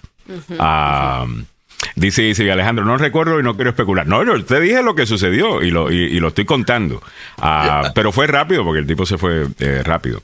Eh, Soy Mente dice, buenos días, saludos a todos. Alejandro, yo quiero que me vendas una botella de coquito, por fin, no te la vendo. Yo te la regalo con mucho gusto, Soy. Eh, escríbeme por privado y, y hacemos los arreglos. Dice mm, George, cuando el don o la doña del Target le dijo a don Mr. señor don Alex, alias Toreto, tenedor, eh, you, o sea, fork, fork, uh, eh, fork you, ah. fork you. Estoy seguro que lo más seguro algo así salía de mi boca, pero fue, eh, porque él estaba solo. Y parece que estaba saliendo del gym, se, estaba sintiendo un poquito más hombre de lo usual. Ah, entonces, eh, go back to your country, ¿eh? pero tu esposa no me va a extrañar, desgraciado. Eh, 8.28 minutos de la mañana. Ay, Dios eh, mío, métete con la esposa. Bueno, ella no estaba. no sé, son cosas que salen de Sí, sí, no, no, no, y te sale distinto, te sale tu, te sale tu, tu Sí, después vengo acá, hago mi meditación y digo ya. ¿Por qué lo dije? ¿Por qué fue esto? Usa, ¿por qué lo dije? Eh, tal cosa. Pero bueno, Lenca Mendoza, a mí también me debe mi coquito, te lo cambio por un pastel de coquito.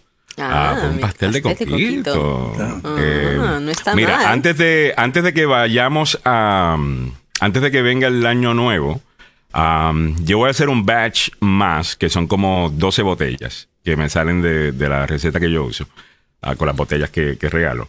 Y con gusto. Eh, te tengo una Zoe y también. y también a Nancy. Eh, digo, perdón, a Lenka. Eh, Alejandro, te defendiste muy bien. you know. ¿Qué te iba a decir? Ah, es una nueva receta del tío Veneno, totalmente. Ah, mira, mira, mira, no, el, no, El, pastel de coquito, dice. El pastel de coquito, el tío Veneno. El tío Veneno es bien popular aquí, ¿ah? en Washington. Por si no se han dado cuenta quién es el tío Veneno, el tío Veneno es un peruano que prepara unos ceviches exquisitos. Oh, que no le sabía. y, entonces, y no solamente ceviches, o sea, recetas y todo, y es el querido esposo de nuestra querida Lenka, Carlos. Ah, Carlos, un abrazote. Él es tremendo. Por ahí, Lenka, manda una foto de tu marido, de tu esposo. Así que es tremendo. Es conocido por, la, por el populacho peruano como el tío veneno. El tío veneno se le dice así a las personas que mm, tienen esa sazón súper, súper. Ah, dice, cocinó para el cumpleaños de mi. Ah, él es el que cocinó. No, no, no, fuiste tú. ¿Ah? Mira tú. Claro que, que súper rico. Sí, yo hice, yo... Y Lenka eh, se tomó crédito, eh, eh, dice, mira, te preparé todo esto y era su, su esposo. Sí, sí, no, no, yo hice mi cumpleaños, hice mi cumpleaños antes de, estar en agenda. si no hubiera invitado a todos los de agenda, Lenka, hubiera invitado a todos los de agenda. Cuando cumplí 50 años, tiré la casa por la ventana y Lenka fue la que preparó la comida en un local súper lindo, así que... Eh, dice George Núñez, don Mister, don Mister, quiero un coquito cristiano porque me pone en disciplina el pastor. Con mucho, te lo hacemos virgen, eh, sin, sin ron. Y es rico. Ah, es, rico, es, oh, pura azúcar, te cuento. Ah, pero definitivamente que, que, es rico. Ah, eh, Lidia Quisme, me quedé encantado con la respuesta. Eh, bueno, es que. Pero después uno se siente mal. Eh, a mí me encanta porque a mí me, me, me le di unas cositas. Eh, Oye, eh, Mili, el tío Veneno. Un par de cositas.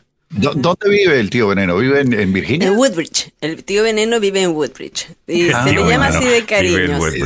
que yo tengo una página aquí en el Facebook que aparece Bienvenido a mi casa, el tío Veneno del ya, Ponlo, ponlo, ponlo, ponlo. El tío Veneno del DMV. Él es el, él es el único tío Veneno del DMV. Really? Ponlo. Él, él, él, empezó así en casa y la gente comenzó a llamarlo. Claro, este es ah, Carlos. Mira. me acaban de dar una, una, una idea. Eh, mi amiga Mile me dice, deberías de hacer el coquito y para que no te quede andar llevándolo a todo el mundo, diles que te vean en algún lugar y lo repartes. No, cierto, ese sería... Mira, ese sería un buen punto. Y estamos nosotros con Alejandro también formando la idea para hacer un encuentro. le voy a poner un logo, le voy a poner el logo. Le voy a decir al abogado Maluf a ver si quiere auspiciar las botellas de coquito de este año.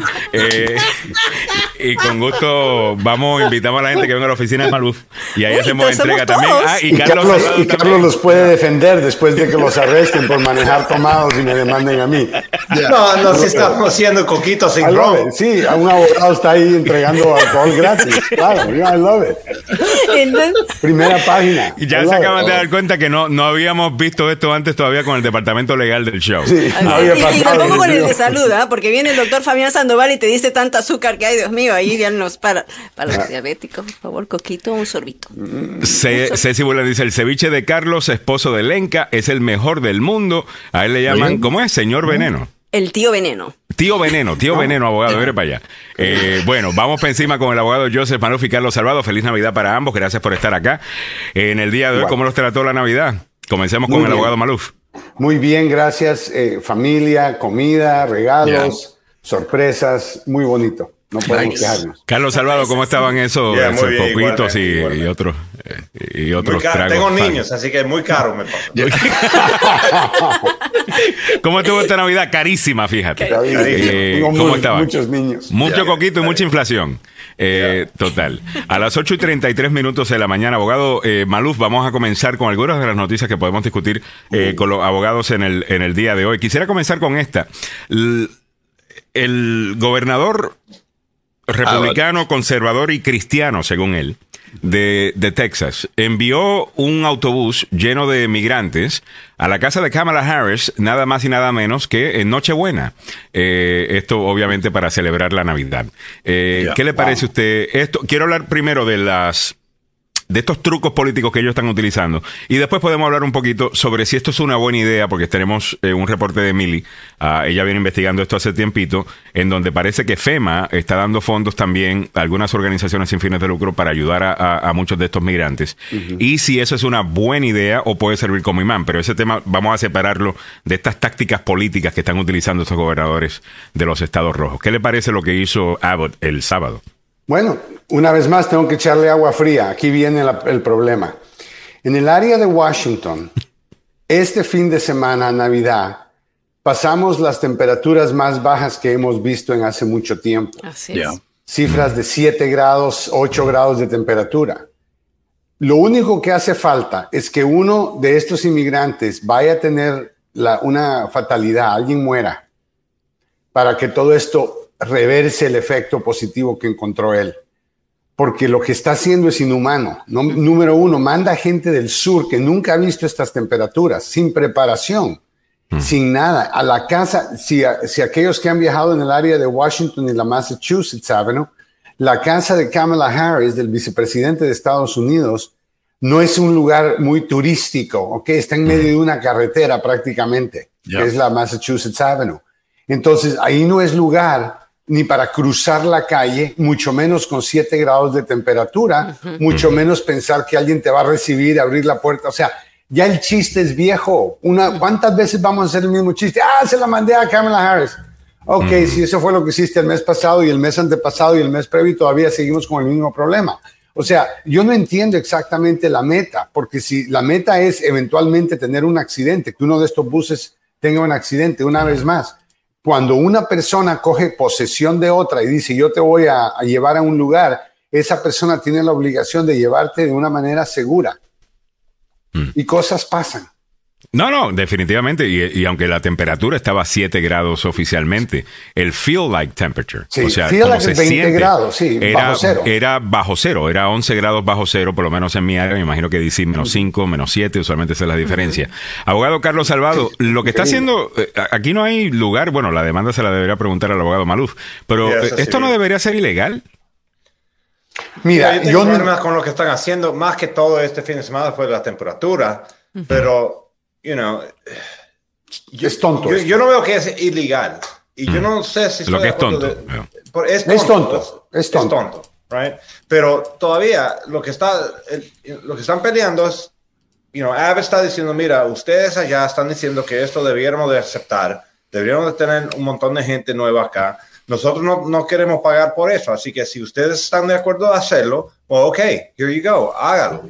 Así que por ese sentido, yo no tengo problema en lo que está haciendo. A mí no me gustó lo que lo hizo este fin de semana. Es la intención, Carlos. Es que no lo está haciendo con una buena intención y decir tenemos que distribuir inmigrantes en todo el país, no solamente en Texas. Yo entiendo su punto de vista, pero si ese es tu problema y tú llegas a esa conclusión de una manera racional, lo único que puedes concluir es que, bueno, necesitamos más fondos y coordinar con otros estados qué día van a llegar los inmigrantes, dónde los van a recibir, para que puedan ser eh, cuidados y para que no vayan una vez más alguien a sufrir de un daño.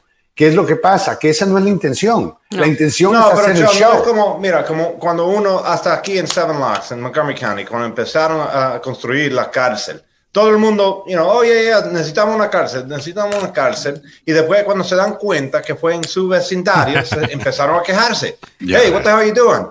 ¿Por qué están haciendo una cárcel? Hey, se ve bonito el, edificio en Boyd, no se ve tan feo. yeah, right. Pero toditos se estaban quejando. Y eso es un barrio bonito por allá arriba. Punto. Es un barrio muy bonito allí.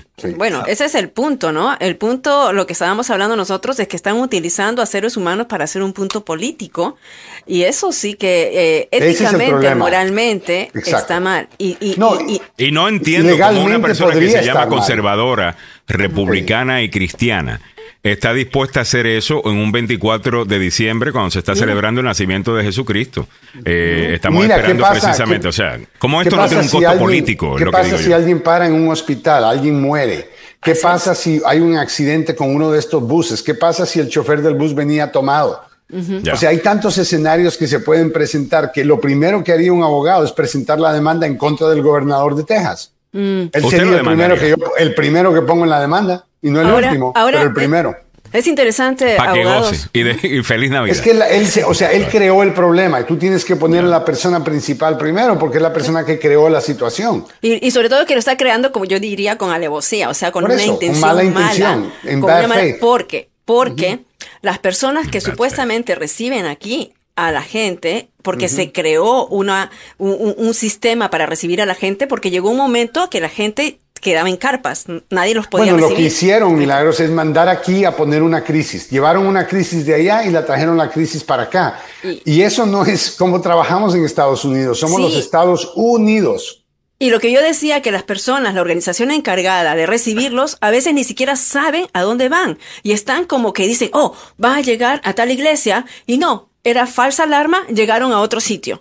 Entonces tienen que estar como un gato y un ratón con las personas.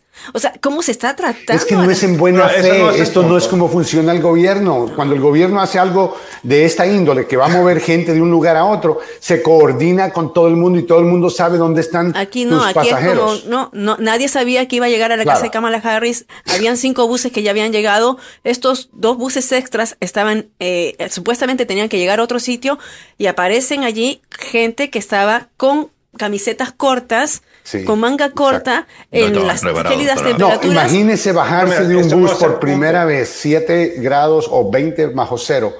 ¿Qué piensa usted? Lo, que estoy diciendo, ese no es el punto, que el gobierno no está haciendo lo que debe de estar haciendo.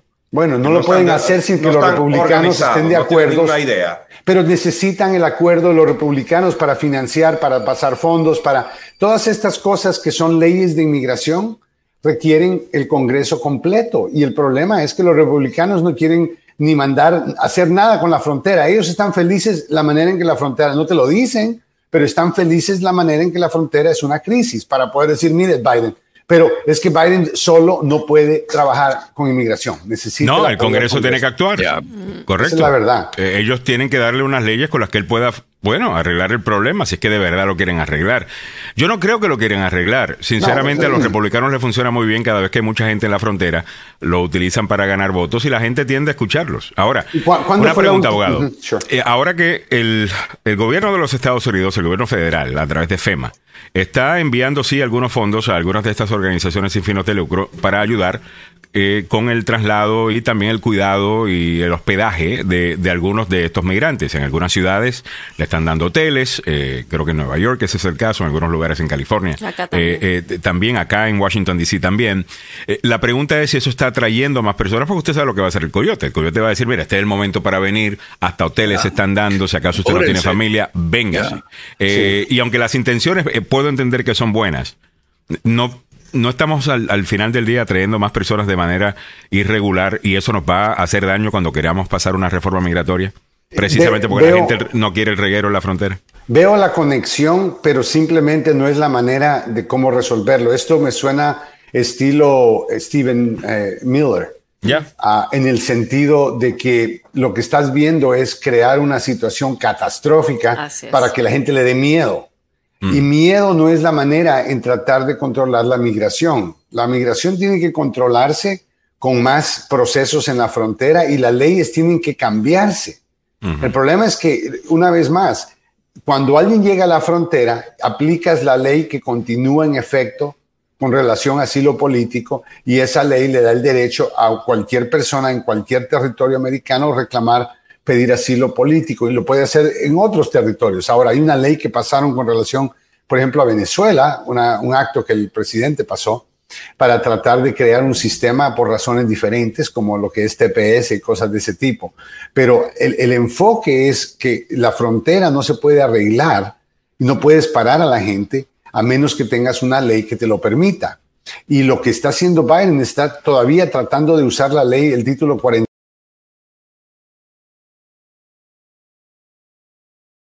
para negarle la entrada a la gente porque la cantidad es tan masiva que es imposible corregir el problema. Y eso los coyotes nunca te lo van a decir. Estados Unidos no puede, eh, tiene que controlar la frontera, punto y final. Eso, eso no hay una salida por varias razones. Cada país tiene derecho a controlar su frontera.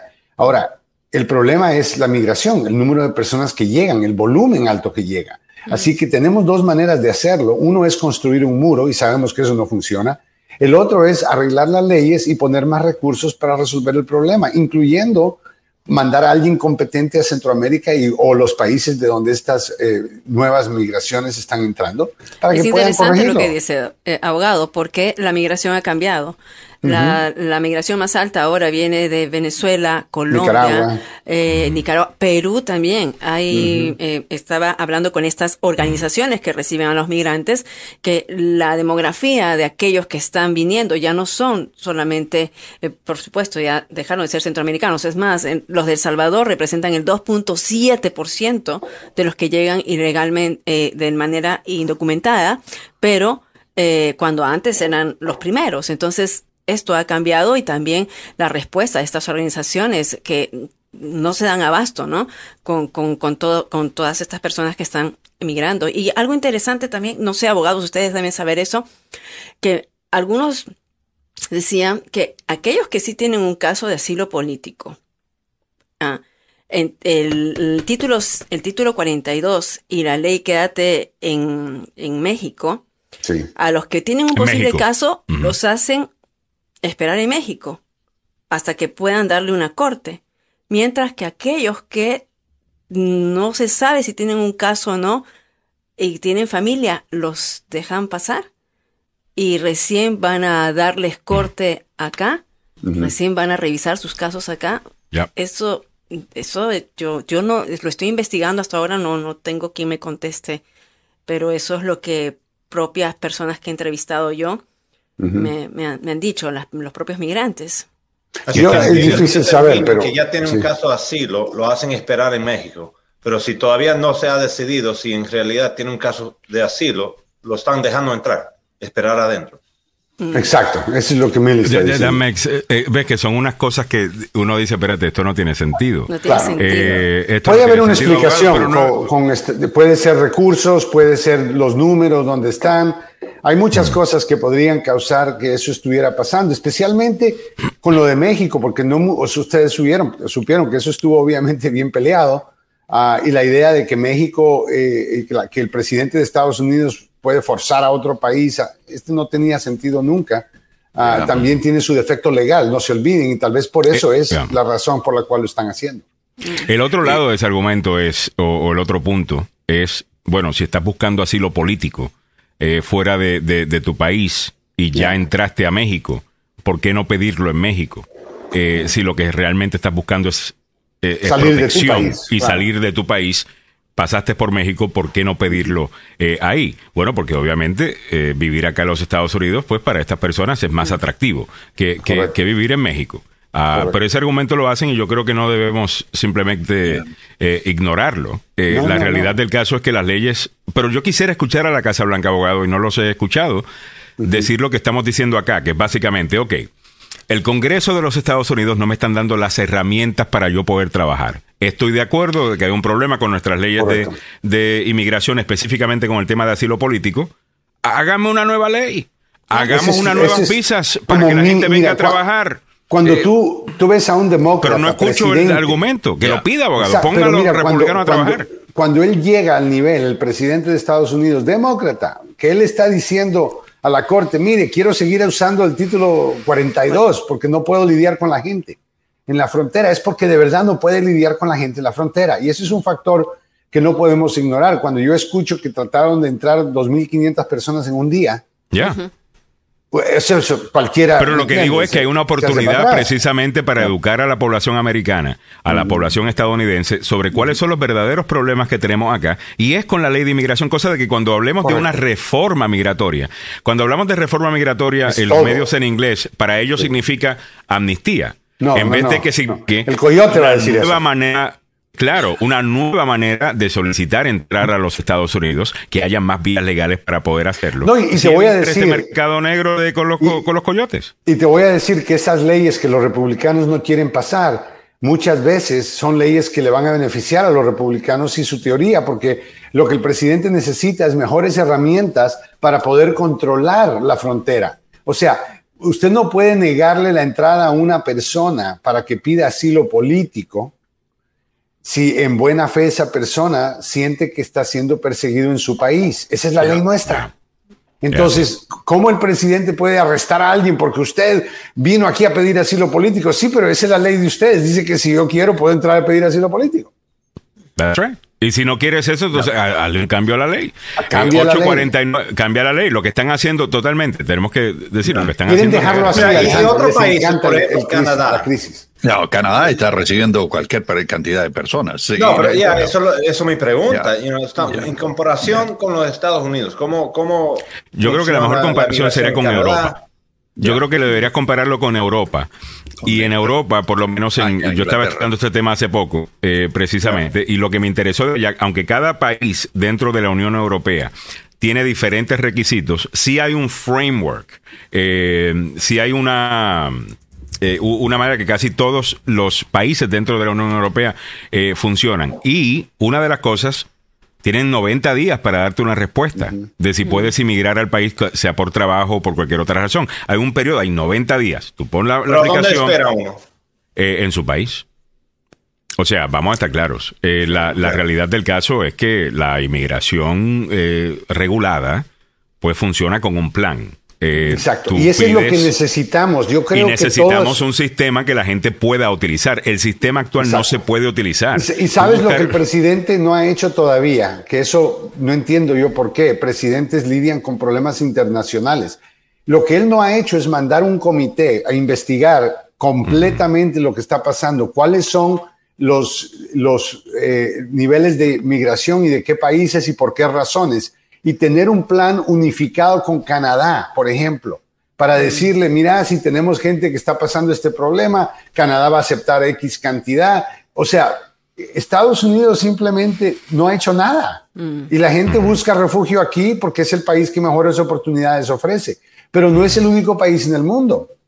Y si el presidente tomara esto, uniendo varios países para lidiar con personas que están huyendo de persecución, son buena justificación para que el Canadá reciba a varias personas. Y, y, con la diferencia de que Canadá tiene un proceso mucho más rápido para tú hacerte residente, tienen un sistema establecido, es mucho más para hacerte ciudadano, creo que lo puedes hacer y están buscando que gente venga, total. Sí, ellos están eh, buscando Miren que en el 2021 Pero claro está, ellos no tienen el problema que tienen los Estados Unidos de, eh, de que nosotros compartimos una frontera con México y con el resto de, eh, de, Centro y Suramérica, en donde hay gran necesidad económica.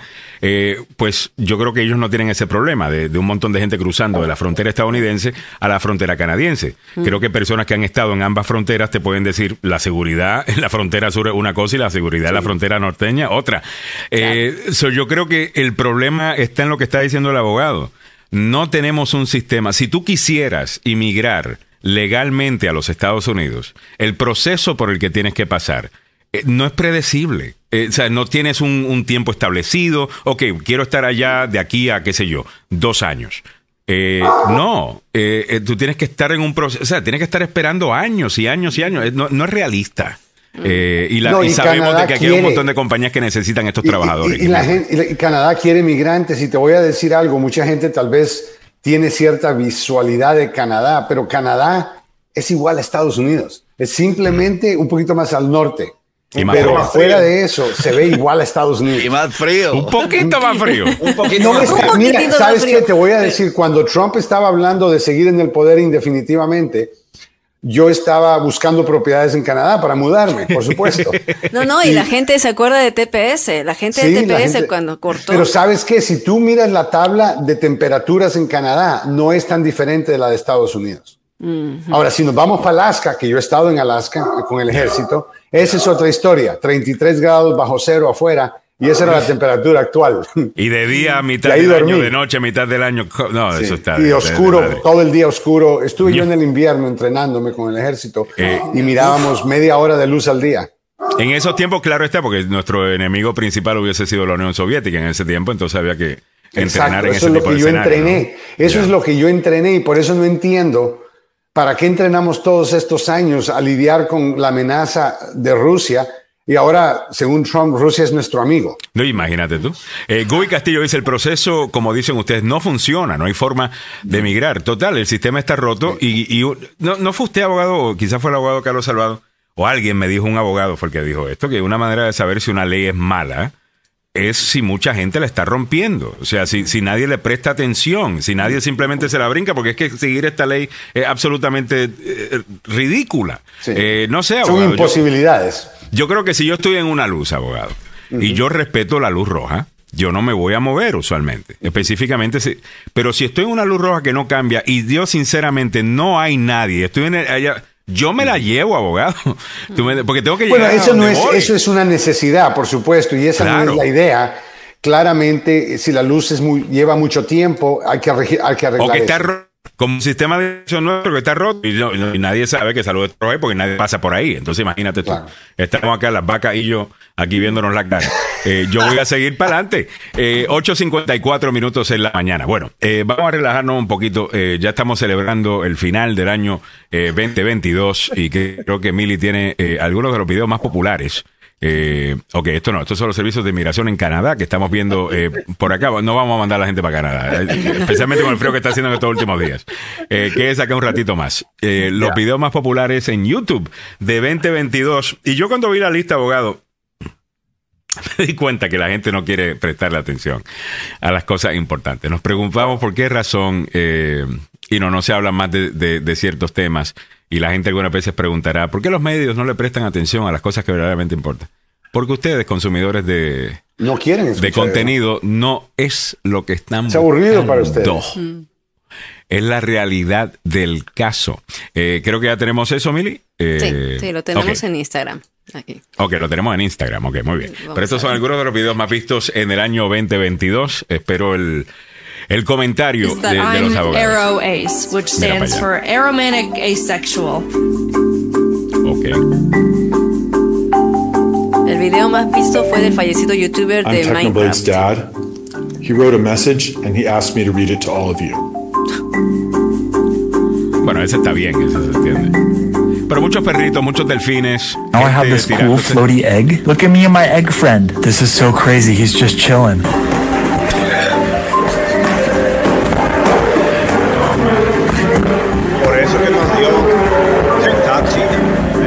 Total. Una de las cosas que vamos a hacer Mira es que... aquí la palmada que, que, que dio... Bajar un poquito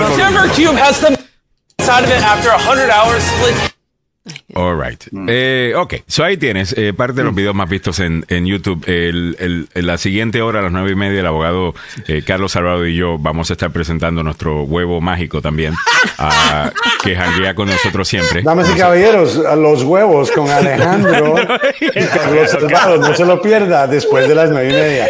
Y vamos a estar haciendo trucos con él, igual que en ese video de, de Van a estar haciendo trucos con sus huevos. Mira, 8.57 minutos este es un show de familia. Ay, abogado. Hablando de ese tipo de truco, abogado, hay un juez que ordenó al propietario de los Cowboys, Jerry Jones, a que se haga una prueba de paternidad. Oh, ah, y está viejito, tiene 80 años él. tiene 80 años todavía. Y eso no es, eso no es un problema para, para tener hijos, así que... No, no, no, no. Y además que este caso es de, hace 30 años, de hace 30 años. Bueno, entonces que lo haga. Oh, de hace 30 años. Abogado, ¿qué tan... Eh, ¿Cómo que alguien puede bueno, bueno, obviamente pueden porque lo hay que hacer. Pero ¿cómo puede el Estado exigirme a mí que yo dé eh, parte de mi ADN para que me hagan una, una prueba? ¿Puede, ¿Puede el Estado hacer eso? Sí, sí, lo hacen con casos de manutención, ¿no, Carlos? Yeah, pero eh, yeah. la teoría es esta. Mira, en, en Inglaterra el rey era el papá de todos los niños. Así que, eh, ah, sinceramente, así que funciona la ley de, familia acá. Así que ahora, ah. por este gobierno acá, lo que, porque mira, ese gobierno sí está basado en parte de, la ley de Inglaterra. Inglaterra. Así que ahora. Lo que llaman common law. la, ley common law. No tenemos reyes, pero el Estado es el papá de los niños. Así, por eso que el Estado te puede quitar los niños. Oh. El problema es Ah, pero bueno, este, pues a este le están pidiendo ADN al señor Jones, tiene 80 años, y esto es un caso de 30 años atrás, me dice Mili. Sí, 26. Bueno, en este caso, así para ponerlo en contexto, el juez ordenó al propietario de Dallas Cowboys, Jerry Jones, que se someta a una prueba de paternidad por parte de una disputa legal que ya viene hace rato con una mujer de 26 años que afirma que este hombre multimillonario es su padre biológico. Nice. Ahora, recién... Yo voy a ir también, espérame, yo voy a ir. Yo creo que me suena como mi papá. Yes. papi. Papi, ya, ya ha habido. Papi. ¿Cómo que se llama? Papi Jones. Papi Jones. Papi Jones. Daddy Jones. Daddy, Daddy Jerry. Oh bueno, esto es lo que está pasando, ¿no? Entonces, el juez ordena las pruebas genéticas. Le puede costar un ojo de la cara que Pero sea ahí no es el Estado. Es no el Estado que lo está haciendo. ¿Quién lo está haciendo? No, así que es un caso civil. Ella está mm. demandando bajo la ley. ¿En cuál estado? No sé. Texas. En Texas. Es un juez de Texas, no es una corte federal. En el, condado de Dallas. Debe de tener una ley que después mm. que uno ya tiene suficiente ah, evidencia de pensar que tal vez esta persona es su padre, después convence a un juez y abajo la ley, el juez tiene la autorización de hacerlo y eso es lo que sucedió. Así que no fue el Estado que un día se... Pero podría ser también que la, la mamá de esta joven mm. puso una demanda por manutención en el Estado y durante todo este tiempo la demanda quedó presentada pero no procesada. Y ahí le entregan la demanda al, señor y le dicen, mire, hace 30 años lo demandamos y ahora tiene que hacerse el ADN. Eso sí podría ser el Estado. No, pero ellos dicen que hubo un acuerdo previamente. En, oh, en 1980, 1998, que la mujer, eh, Cynthia Davis, tuvo un acuerdo, o sea, había demandado y tuvo un acuerdo para que Jones le apoyara financieramente hasta que la niña oh. tuviera 21 años. O sea, lo que es la manutención y la un manutención. poco más. Llegaron a ese acuerdo y este se la este se pasó el acuerdo. Se pasó de vivo. El ejemplo que dio Joe es muy importante entender, porque yo he tenido casos cuando las personas se separan, después se meten a child support, okay, el gobierno le da child support, la, la, la, pareja se juntan de nuevo y después de 10 años están todavía le sigue eh, sigue colectando child support. ah. vienen y lo han demandado por 100 ah, mil dólares 150 mil dólares porque no han pagado y la mamá diciendo, mira, yo no los quise, wow, no fue usted que le estaba dando child support, fue el, gobierno. A lo mejor podemos hablar de eso a las nueve y media. Eh, hay que entender eh, de a dónde viene. hay que entender eso, de, lo de familia también, actually, that's a good topic. Mm, All right. Nueve y un minutos en la mañana, nueve y un minuto en la mañana, eh, dice George Núñez, yo creo que ese varón fue el que me negó hasta parecido me veo, dice George Núñez. Lo más seguro. George. Eh, George, ¿y cómo es que se llama el señor este? Él se llama Jerry Jones. Jerry Jones. Mira, George Jones, George Jones, a mí me suena como un tremendo nombre. George Jones. Eh, así es George Núñez, le vamos a cambiar a George Jones. Ah, y ya vamos a pedir ese child support. Bueno, vámonos muchachos, que por ahí viene el abogado Joseph Maluf conociendo sus derechos con don Samuel Galvez. Muchas gracias a Milagros Meléndez, gracias al abogado Carlos Salvado. A las 9 y 30 se vuelve a conectar y hacemos el programa de ley eh, con él, no se lo pierdan. Hemos llegado a ti gracias al abogado Joseph Maluf, la demanda más rápida del oeste. Abogado Maluf, tengo un caso para usted, creo que tengo un caso para usted. Es un hombre... Eh, esto, un caballero me, me, habló sobre esto el sábado. Eh, okay. Lo único que la compañía para la que estaba trabajando, este señor que ahora está parapléjico, eh, okay. es la compañía de su hermano. Pero quien los contrataban a ellos era el condado de Montgomery. Y fue okay. un accidente de, en el trabajo. Eh, terminó cayendo en este hueco, le cayó toda esta tierra encima. Eh, yeah. No sé, le voy a mandar la. Bueno, lo van a estar llamando esta semana. Eh, Con mucho gusto. Es muy importante. Cuando, yeah. En accidentes de trabajo es muy, muy importante entender exactamente quién es el empleador, quién es responsable y qué tipo de demandas puedes presentar, porque a veces puedes presentar más de una demanda. Y yeah, por eso vaya. es importante chequear eso inmediatamente. Bueno, e, esta, esta familia lo, lo, conoce usted y a Samuel de por muchos años. Yo cuando le dije, mire, yo le voy a recomendar al abogado, yo dije, ah, yo conozco al abogado Maluf. Eh, entonces yo le dije, bueno, bueno, yo bueno. trabajo con el abogado Maluf y, y don Samuel García. Samuel también. Sí, hace tiempo que no escuchaba a Samuel. Eh, ellos se conocen la radio de aquí desde los 80. Me hablaron de Radio Borinque, me hablaron de todo. Wow. Ellos tenían, o sea, ellos son de esa generación. Eh, Yeah. Eh, pero el muchacho en sí es un miembro de la familia, de la iglesia, a donde va esta familia, y el muchacho joven, tiene 32 años ahora. Oh, qué, qué y, duro, qué duro. 32 años y, y, no puede, pues, sí, bueno, no. ellos lo van a estar yeah. llamando. Llama al abogado okay. Joseph Maluf, un reconocidísimo eh, abogado no solamente en nuestra área, sino que a nivel eh, nacional y con mucha razón. Llame al 301-947-8998, creo que tiene varios récords, por lo menos este último, este último mes, eh, récord, eh, rompiendo el abogado Joseph Maluf en lo que van... Eh, en las recompensas monetarias que consiguen cuando demandan. Y es porque saben hacerlo, lo hacen bien el abogado Joseph Maluf está involucrado. Él es el abogado. Eh, eh, otras personas, es el abogado principal que está bregando con esto, yeah. el abogado Joseph Maluf. 301-947-8998, 301-947-8998, pero que lo diga don Samuel ahí montado en plata su caballo. Vamos a ver. el abogado Joseph Maluf, con licencia para trabajar en Washington, Maryland y Virginia, y dos oficinas para su servicio, una en Gatesburg, Gatesburg y la otra en Fairfax. No se olvide el número telefónico, es el 301 947-8998.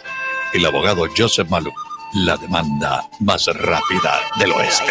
Eso, Samuel. Bueno, y en breve estaremos hablando con el abogado Carlos Salvado sobre la ley. Eh, creo que nos vamos a enfocar en la ley de familias eh, en el día de hoy. Pero también sí, recuerden, sí, sí. él es un abogado criminalista y está ahí para ayudarle, pelear por usted. Y es de los buenos. Así que llámelo al 301-933-1814. 301-933-1814 del abogado Salvado que viene a eso de las 9 y 30 y pico. No se lo pierdan. Bueno, regresamos en breve. Nos quedamos escuchando al abogado Joseph Maluf y a don Samuel Galvez. Hasta mañana, Mili. Hasta mañana. Chao, chao.